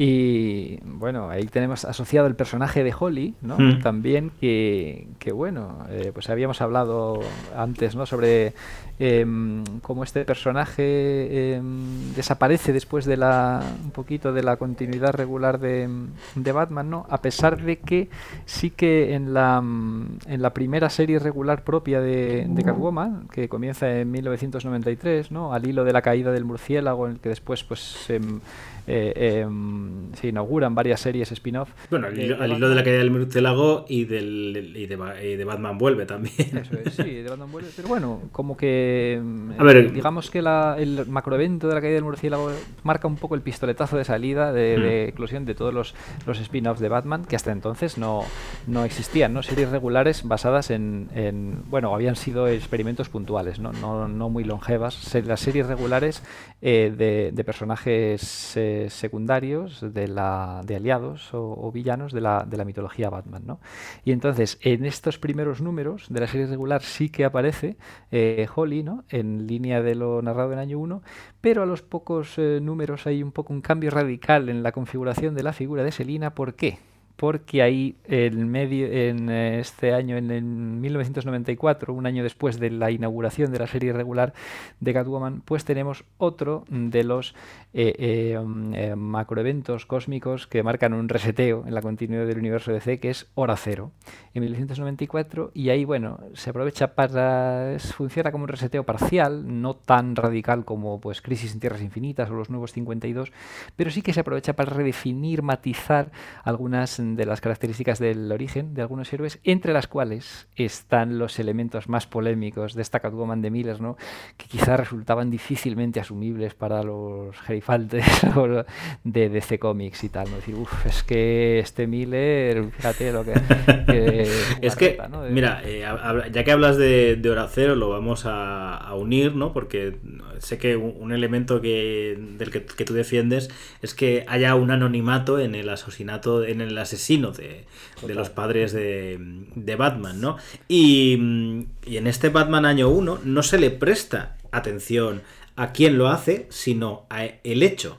Y eso es lo que también eh, establece bastante bien Miller, que, sé que en tu detestada año 2 se, un poco se cambia, en el que lo importante es lo que pasó, no quién lo ha hecho. Y, a mí sí que me gusta eh, ese concepto en el que el, eh, en el que un elemento fortuito, que es un atraco en un callejón, que le pasa a Bruce, pero le podría haber pasado a cualquiera. Eso es lo que a mí me gusta y en, lo que Miller, al no recrearse en ello, le da importancia. Y cuando se intenta justificar, a mí me da un poco igual ahí, no soy tanto como tú, que tú, eres férreo defensor de que no quieres que se sepa el nombre.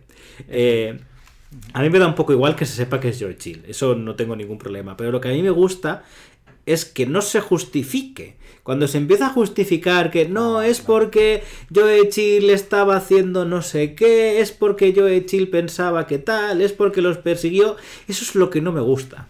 A mí me gusta que sea eh, un elemento, ya digo, casual, en el, porque ese es el elemento que creo que define a Batman, la, la casualidad de la violencia, la causa y el efecto.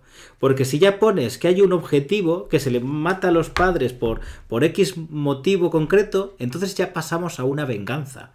Y Batman no creo que sea la venganza lo que lo define, aunque en muchas obras concretas eh, de Batman se hable de la venganza, ¿no? Creo que, que, cuando Batman habla de la venganza, creo que es más ese elemento teatral que hemos definido muchas veces. Pues em, sin ninguna duda, ¿no? Yo, hay, en ese aspecto sí que coincido plenamente en el que no debe haber una justificación para el asesinato de los Wayne, que creo que es uno de los peores errores que se cometieron en los cómics de los años 50. Creo que era eh, bueno, es el Liu, Moxon, ¿no? Es el mafioso que conspiraba para asesinar a los Wayne, ¿no? Y que es un mm. concepto de los años 50. Voy a buscarlo un momentín, a ver en qué año aquí, eh, mira, 1956, la Detective Comics 235, el para mí infame, aunque fuera eh, guionizado por Bill Finger, ¿no? que es eh, bueno pues el arquitecto de, de, la figura de, Batman a mayor nivel que el propio Kane, ¿no? Como, pero bueno, eso es tema para otro podcast quizá.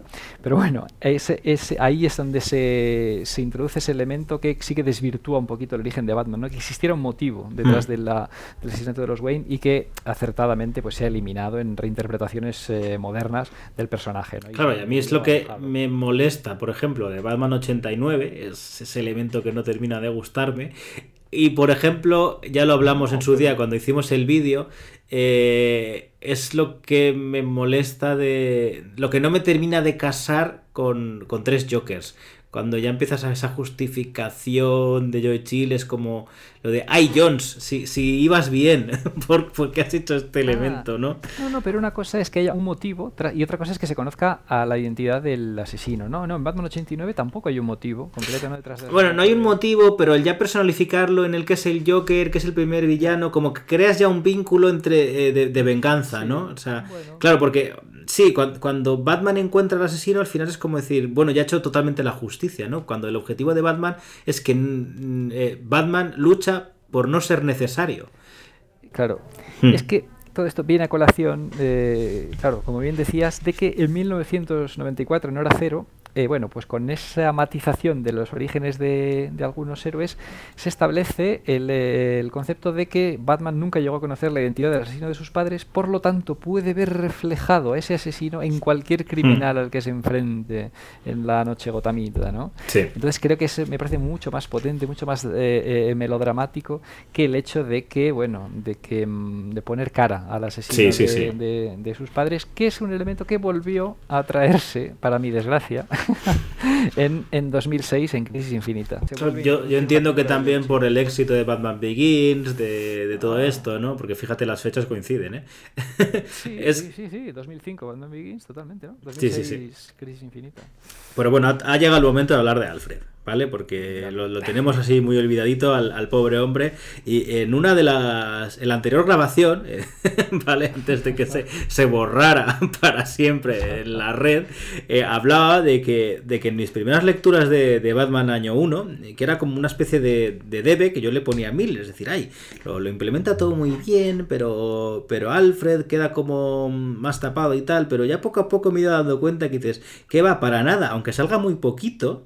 Eh, Miller es el que establece, por ejemplo, totalmente el tono del Alfred de, Animated Series, que al final es el, Alfred canónico que tenemos, que es ese Alfred eh, con un humor sarcástico, ese eh, en apariencia pedante, serio, ese rigor así impasible, eh, y, que es como mm, de alguna manera el contrapeso a, Batman, ¿no? O sea, mientras Batman está obsesionado con la misión, con lo que debe de hacer y tal, uno de los momentos más divertidos es cuando Alfred eh, dice, eh, dice, bueno, en este artículo que estoy leyendo, ¿no? Que se habla de que la falta de sueño puede acabar con una psicopatía.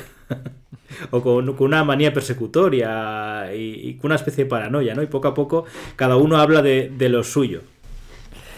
es que es otro de los elementos que hoy día asumimos em, como tenemos totalmente interiorizados como parte de la mitología Batman y que fue Miller quien estableció, ¿no? Que nos parece que a día de hoy nos puede parecer que ha, que, han eh, que ha estado ahí toda la vida ese elemento, pero en hmm. realidad hasta la llegada de Miller no existía y es el Alfred mordaz y sarcástico, ¿no? Que, que eso, que, que todo el mundo lo asume como natural y está presente en todas las encarnaciones del personaje desde, desde la intervención de Miller, pero que no existía antes. Ese, esa mm, mordacidad, esa ironía con la que Alfred sobrelleva las locuras y desequilibrios de su del señorito Bruce, pues establece Miller, ya queda apuntada en Dark Knight Returns, no muy desarrollada, pero sí que queda apuntada en, en Rosa del Caballero Oscuro y ya se desarrolla mucho más. Aunque ya digo que a mí en el... Sí, sí, continúa. Sí, sí, o sea, son, como decías tú, ¿no? Que son breves las intervenciones, pero completamente certeras, ¿no? O sea, en ese poquito tiempo de, de esas poquitas viñetas que tiene Alfred en año 1, queda completamente establecido el, ese concepto de, de sarcasmo y, mordacidad que le va a acompañar ya para, para siempre al, al, personaje, ¿no? O sea, mm. que tenga poco... Sí, que en un primer, una primera lectura puede parecer que aparece poco Alfred, pero queda, eh, a pesar de que su tiempo sea breve en el cómic, ah, queda perfecto consigue definirlo perfectamente. ¿no? Es que con, a ver, es que yo creo que es eh, importante destacar que con cuatro números usa esta historia.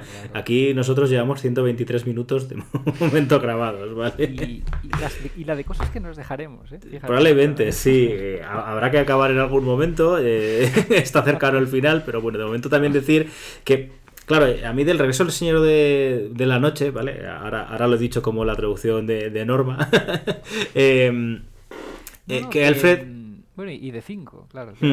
Eh, claro, en la época... Es que eso es, mira, otro elemento, historias de abuelo cebolleta.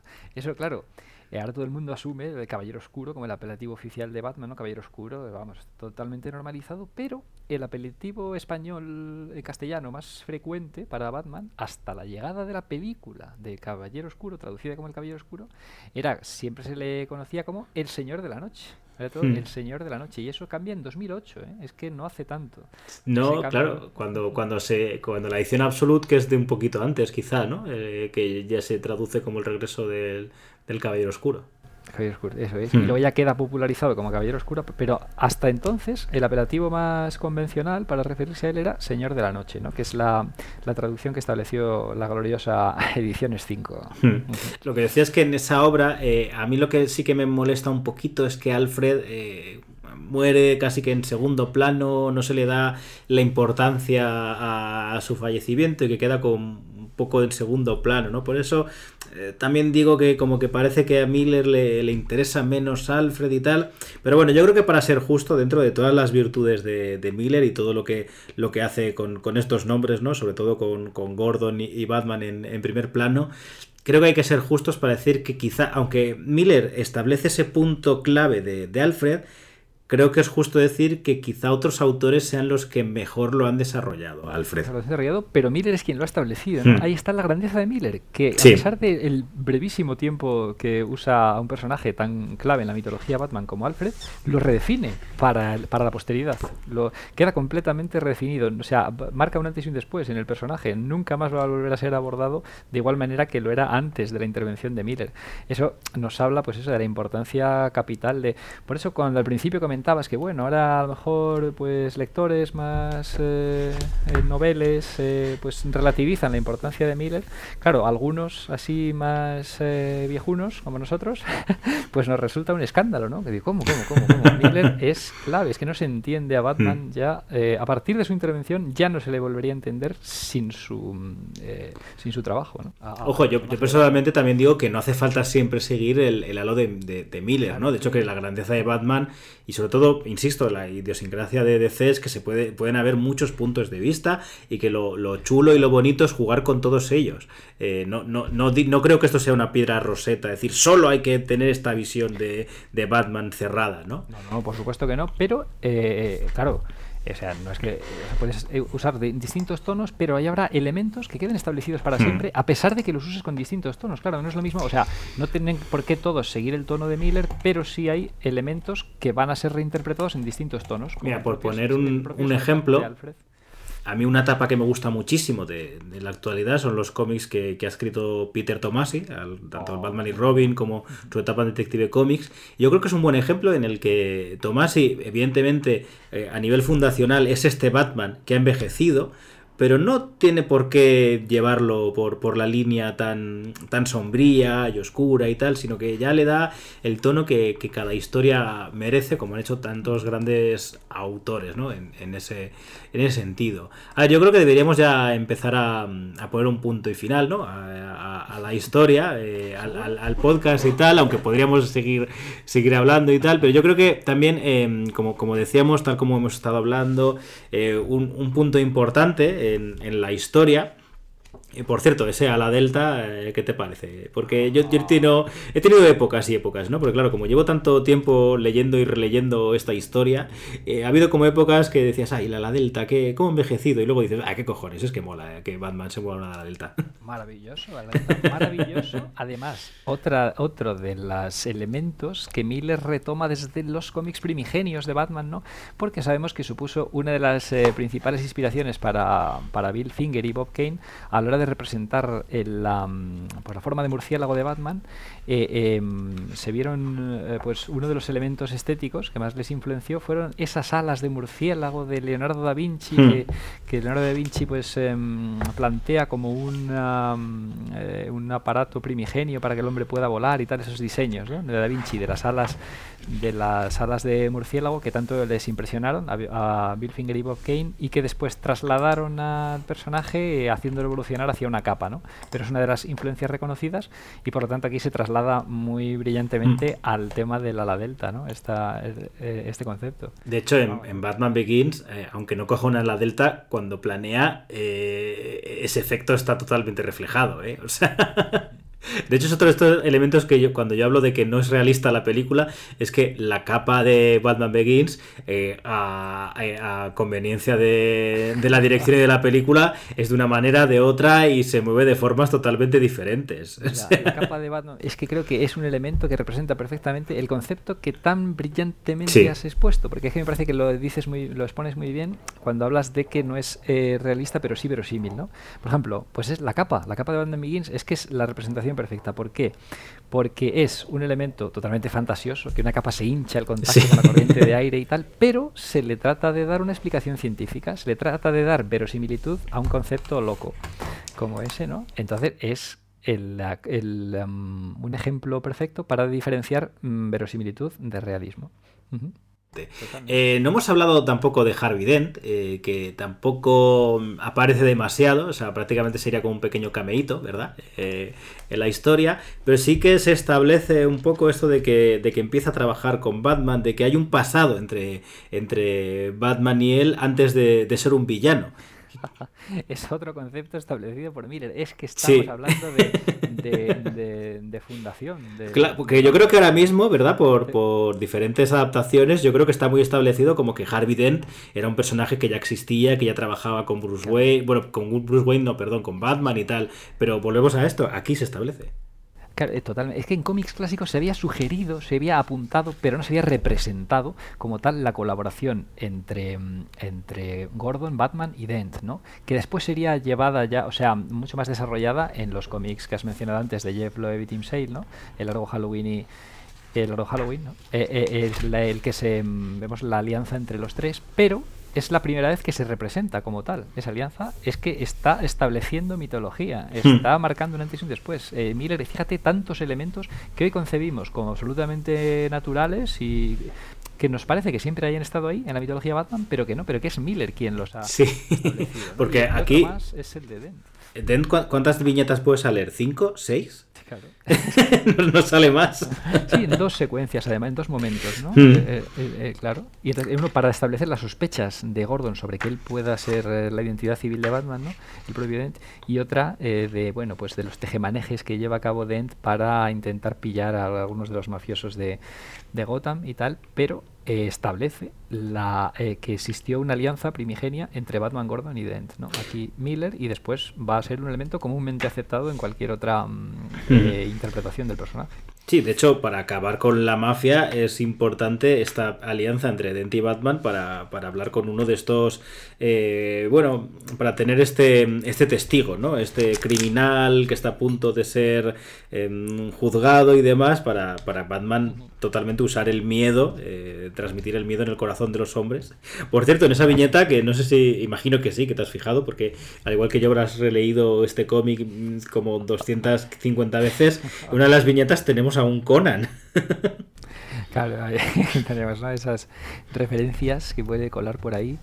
Miren, mm, y, fíjate, el claro, el mafioso, eh, quería hablar, es que, mm, claro, al final de la grabación de este podcast nos vamos a dar cuenta de varias eh, cosas que nos hayamos dejado de las que nos, debería, nos habría gustado hablar, pero fíjate, ha habido una de la que me he dado cuenta, que voy a poder desarrollar ahora, ¿no? porque me he dado cuenta a tiempo, y es del tema de que de Catwoman, que decíamos antes, de, mm, eh, de claro, de cómo mm, eh, de la Catwoman establecida por Miller, del tema de la prostitución y todo esto, y que resulta tan polémico, y que después se matizaría en hora cero, pero sí que llegó a, mm, o sea, este concepto de, de Catwoman en los bajos, bajísimos fondos de, de Gotham y de Holly y tal, sí llegaría a ser desarrollado en una miniserie bastante exitosa en su época, pero que después no se ha vuelto a mencionar demasiado, no ha tenido tener mucha eh, relevancia, quizá por el hecho de que se hiciera retrocontinuidad con el origen de Catwoman, pero que es eh, bueno, eh, desarrollada en 1989 eh, em, y que se llama, bueno, se recopiló luego en, constaba de cuatro números, una miniserie dedicada a, Catwoman, se recopiló luego bajo el título Her Sister's Keeper, algo así como la guardiana de su hermana, tal, y que em, contaba, bueno, Actuaba también como precuela, em, eh, partes eh, precuela año 1, partes eh, discurre paralela año 1 y partes secuela. ¿no? Es un poco la chamán de Catwoman, fíjate. Es que es muy interesante esta miniserie de Mindy Newell, guionizada por una, mm, por una mujer, ¿no? que en aquel momento ahora ya es algo pues más que tenemos absolutamente normalizado, que ya, por supuesto, guionistas femeninas, pero que en aquel momento no era tan frecuente en el cómic americano y en aquel momento pues podía ser importante para retratar a un personaje femenino, ¿no? El que, el que tuviera una guionista femenina también, que era Mindy Newell, que luego tampoco he sabido yo mucho de, ella, no sé qué quedaría. Y el dibujo de, bueno, un tal JJ Birch, que es que eh, digamos que algunas páginas fusilan directamente viñetas de año 1, o sea, son recreaciones de viñetas de año 1, ¿no? Y entonces retoman la historia de la Selina prostituta y de su chulo, Stan. Fíjate, el Stan, el chulo, es otro elemento que tampoco queda sujeto a, a solo año 1, ¿no? Todos estos elementos de Miller que muchos artistas se, se esfuerzan por retomar, ¿no? Porque son tan brillantes. El, hasta el propio chulo de Selina, pues es desarrollado más ampliamente en esta historia. Y, la, y Holly también, de la relación con Holly. Y bueno, pues una hermana de Selina que es monja. Entonces, para ver el contraste entre, eh, entre las dos, ¿no? Que se me perdone el pequeño chascarrillo, pero bueno, la puta y la, y la monja, ¿no? Que sería, fíjate, es curioso, las dos hermanas, las hermanas Kyle, Selina y Magdalena. Este elemento, al, al hacerse al, pues con la retrocontinuidad posterior pues se quedaría un poco mm, en el limbo este concepto. Pero mira me interesa rescatar esta historia del origen de, Catwoman mm, vinculada directamente eh, con el con la de Miller ¿no? que después ya no sería tanto porque se mm, intenta suavizar estos aspectos tan conflictivos del origen establecido por, por Miller. Entonces ahí queda eh, Her Sister's Keeper eh, bueno es que no ha tenido prácticamente reedición en España. Se editó dentro de la colección Universo de C de edición 5, en los números 8 y 9 creo, eh, dos grapas en cada número y después no ha habido reedición prácticamente, ¿no? Es curioso, es un caso muy curioso porque es una historia que en su tiempo fue muy relevante, fue recopilada en tomo, que en aquel momento no era tan frecuente y muy tenida en cuenta y después quedó un poco perdida en la noche de los tiempos, pero que es interesante mm. rescatar para quien esté interesado en Catwoman y en esta Catwoman, Catwoman tan cruda de Frank Miller. De hecho, eh, de forma más, más coloquial, uy, coloquial, no sé, bueno, más popular, probablemente una etapa que, coge lo de Miller y lo lleva a otro punto más conocida sea la, la Catwoman de, de Brubaker y, Darwin Cook, ¿no? Bueno, que empezaría Darwin Cook y luego eh, Javier Pulido. ¿Javier Pulido era? Eh, se me está, no, me acuerdo ahora, se me está mezclando. Eso es, sí, sí, uno de los em, de los em, dibujantes que colaboraría en la etapa de Brubaker, ¿no? Sí. Gloriosa etapa de Brubaker. Claro, es que... Que recogería estos puntos, ¿no? Pues hablaba de Hall y tal. Es que... em, que volvía al tono noir a Catwoman, porque ese Catwoman en los 90 cayó en una, en una atmósfera superheroica completa, no mucho más Hmm. lúdica, superheroica, y perdió este este tono noir y policíaco que recuperaría en los en la década de 2000 después Brubaker. Sí, ¿no? Además es que- con un cambio estético también en el uniforme. Bueno, un cambio estético, pero que veo un poquito por lo menos del, del traje primigenio, ¿no? Lo que pasa es que, bueno, este primer traje aquí, Machuqueli, que le pone esta cola y, y tal. más teatral. Más teatral, sí. Sí. Bueno, y le pone los bigotitos también. Claro, ahí podríamos contraponer, en el caso de Catwoman, la teatralidad absoluta de los 90, ¿no? Que Sí. era una esfera superheroica, tu traje de gata, pues un disfraz, ¿no? De gata, al eh, el verosimilitud y realismo de los 2000 con el uniforme de cuero Hmm. y este de el de Mazzucchelli estaría en un punto intermedio entre, entre los dos, ¿no? Quizá. Claro, lo que quería yo comentar con esto es que tú, has hablado, ¿no? De, de- esas pequeñas apariciones puntuales de Holly, de unos pequeños numeritos. Aquí en, en esta Catwoman de Brubaker se recupera otra vez, de Brubaker y de Cook. Y hablabas de en esta miniserie, ¿no? De Her Sister's Keeper, de, de Stan. Que es una cosa curiosa que pasa con, con Miller, que por una parte lo- los elementos que, que implementa eh, como cimiento sí que se cogen, pero que lo- los personajes que él crea hay como mucha, mucho miedo a, sobreutilizarlos, a utilizarlos demasiado y como, como bien estamos comentando ha sido como con cuentagotas, ¿no? De hecho está el caso de, de que Carrie Kelly, ¿vale? Aunque no sea de esta obra, más allá de pin-ups y de homenajes y tal, no se ha vuelto a tocar, ¿eh? En- hay como mucha reverencia normalmente a- al trabajo de Miller en, en este caso, como, como gente que no se atreve. Es decir, bueno, esta- este juguete lo voy a dejar en la vitrina, ¿no? no lo voy a tocar mucho a ver si, Claro. si, si se rompe. Es, que es muy fácil luego salir perdiendo en una comparación con Miller, ¿no? Entonces hay que ser cautos a la hora de tomar elementos de... Sí, sí, sí, sí, sí, sí. Eh, bueno, yo creo, no lo sé, eh, pero hablo por mí. eh, cuando se habla de estos dos genios de los 80, eh, yo me declaro eh, en esa pelea que puede haber a veces entre Alan Moore y Miller. Bueno, yo creo que Miller, por lo menos en mi corazón, gana, gana por goleada. Bueno, en mi caso es un poco ¿a quién quieres más? ¿A Ah, papá o va, a mamá? sí, ¿no? sí, sí. es que es difícil. No, no, a ver, eh, que, en esta declaración que he hecho tampoco penséis que es que no me gusta Alan Moore. O sea, es que, me gusta mucho más la forma en la que trabaja Miller que Moore y ya está, esto no es ni bueno ni malo, es simplemente así. Y claro, la historia ya cierra con ya por fin la alianza, ¿no? La alianza entre, entre Gordon y, y Batman en el que digamos que eh, se unen estos dos mundos, eh, entre la, la turbiedad de los criminales, eh, tan, tan, con un hecho tan, tan oscuro y violento y reprobable como la- el secuestro de un niño, y no sabemos muy bien cuáles eran las intenciones con, con Batman teniendo que romper su teatralidad. Aún así la mantiene un poquito, ¿no? Saliendo de día y tal, que, que es como que de alguna manera puede parecer que sea un final anticlimático, pero en realidad yo creo que es el final que, que merece que quiere Miller, ¿no? Ese final que, que podría haber como un quinto número, pero que, establece muy bien, porque en realidad el trabajo, como tú bien has dicho, que era la, la idea inicial tras estas crisis en Tierras Infinitas, era establecer los puntos básicos y claves de, de esta trinidad, de, con, con estas series que al final, bueno, eh, sí que existieron, pero se, se transformaron, ¿no? Con Superman, eh, Wonder Woman y, y Batman, y era dejar eh, los personajes en un punto en el que nuevos actores pudieran cogerlo y, y llevarlo a cabo, ¿no? De hecho, tal, tal así que el, que el 408 ya sería la nueva presentación de, de Jason Todd, ¿no? Entiendo también que porque los nuevos titanes estaban en boga y Dick Grayson estaba tan establecido que, que no hacía falta toquetear de nuevo a Dick Grayson, pero sí que se toquetearon un poquito a... Le le cambiaron ligeramente el, el- el origen a Jason Todd para establecerlo en continuidad con, con este año 1, ¿no? Bueno, yo diría que se lo cambiaron radicalmente Hmm. el origen a Jason Todd, fíjate, porque claro, y sí que era absolutamente necesario cambiar ese origen porque es uno de los errores, yo creo, del, del primer Jason Todd que replicaba prácticamente el origen de Dick Grayson, ¿no? Era muy, vamos, un poco estrambótico, inverosímil y pff, tenía casi un puntito de ridiculez el que, el que Jason Todd también tuviera un origen cir- cir- Sí. circense, también, o sea que fuera casi calcado su origen al de Dick Grayson y entonces pues el, ahí llega el guionista, bueno, novelista, eh, Max Alan Cole Collins, que en esos cómics de mm, pues inmediatamente posteriores al año 1 reformula el origen de Jason Todd haciéndole pues un huérfano em, sobreviviendo un delincuente juvenil en las calles de Gotham que se topará con Batman y el cual Batman después acogerá para intentar encauzarlo mm, sin éxito del todo. es que tal, tal como hemos dicho, los, los años posteriores al tanto al regreso del Caballero Oscuro como al a Batman año 1, em, hay como este aura de,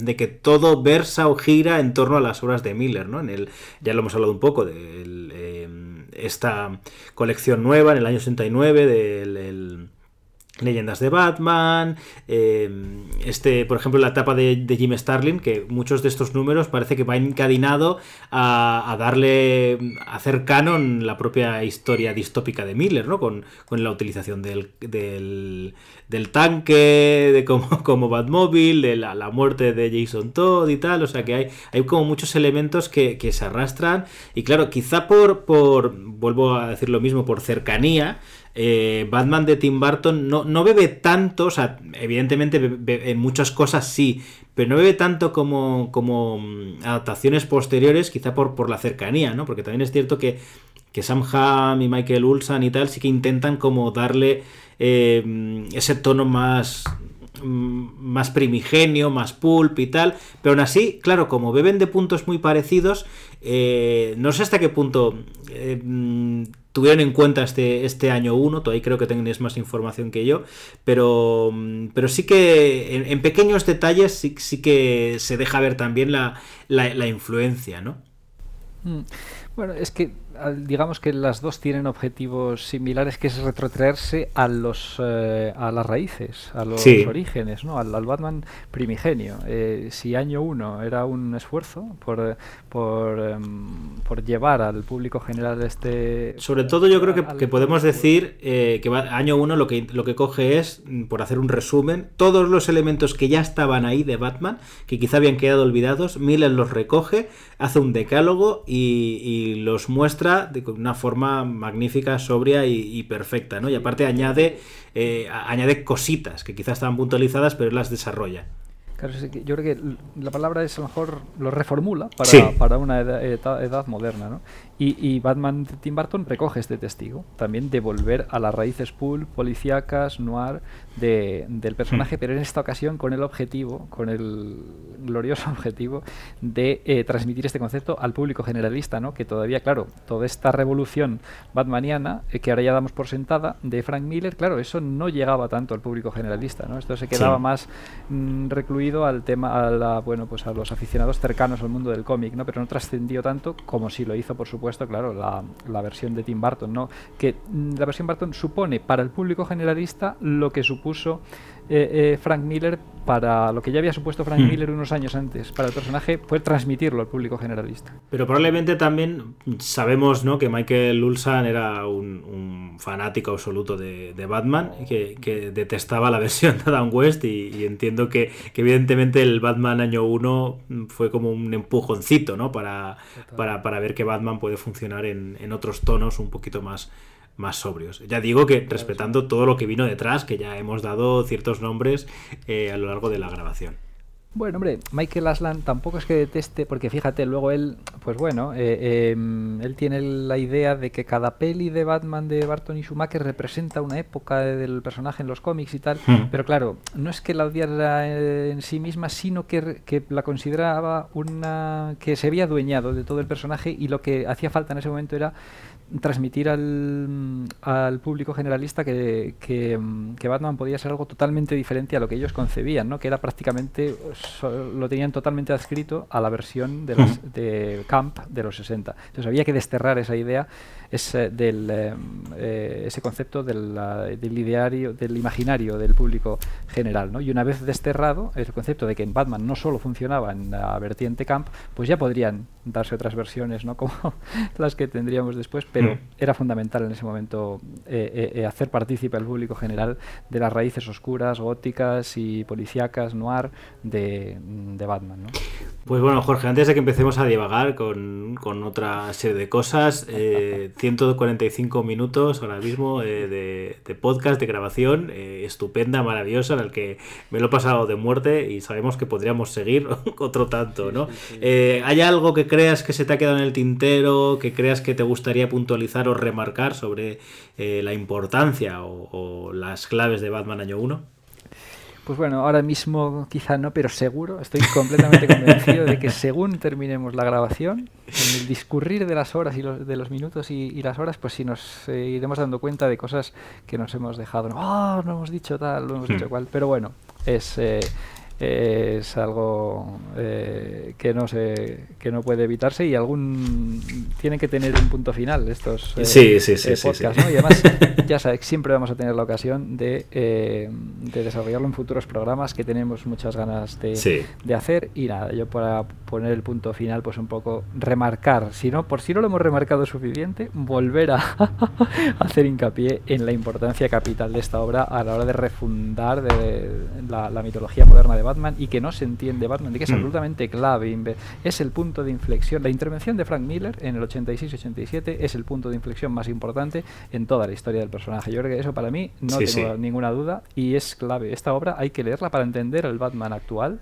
y el Batman eh, eh, moderno, el Batman tal como se tiene. El, Batman más canónico, probablemente, yo creo que sería. Eso es. Sí, sí, el Batman canónico que hoy tenemos interiorizado para entenderlo es imprescindible, absolutamente necesaria la lectura de esta obra. Y por eso animo a todo el. Si hay algún eh, oyente que todavía no se ha acercado, aquí vamos, le, le eh, sí, le animamos eh, a que, a que se acceda a, ello, porque, en fin, opciones tiene. Lo que debe hacer en cuanto termine la escucha de este podcast, vamos, tiene unos deberes clarísimos. Pues nada, eh, me decían uno de los mensajes que, ponían ¿no? al respecto del primer número, del primer programa, que decían, a ver si hacéis programas un poquito más cortos. Y yo decía, creo que no va a pasar, probablemente por por, las... dentro de la marca de la casa. No, sobre todo con la divagación y tal. De hecho, yo haciendo Metapodcast, yo en teoría a las 7 tenía que grabar otra cosa que se ha cancelado antes eh, y no hubiera llegado. O sea, hubiéramos tenido que acordar antes porque, eh, en fin, eh, nada. O sea, ha sido un rato maravilloso hablando de, Batman Año 1 y, alrededores, porque hemos divagado mucho, como, como va a ser normal. Ya, ya avisamos de que esto iba a pasar. Nada, anunciamos que el siguiente programa vamos a tratar de un cómic que ya hemos hablado aquí muy brevemente, que es Batman Ego. Vamos a hablar de esa historia de Darwin Cook en solitario, esa obra maravillosa que como tú bien has dicho, quizá un poquito más olvidada fuera de, la gente más cercana al mundo del cómic, ¿no?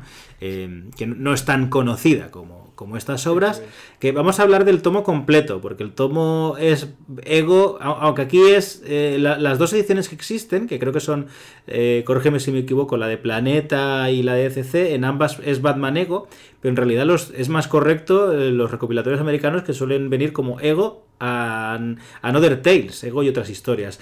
Todavía no tenemos claro si lo vamos a hacer en un solo programa o dividido, pero bueno, vamos a tratar el, tomo entero, que de alguna manera creo que va a servir también para um, homenajear, que nunca está de más, la figura de ese gran autor de que es Darwin Cook.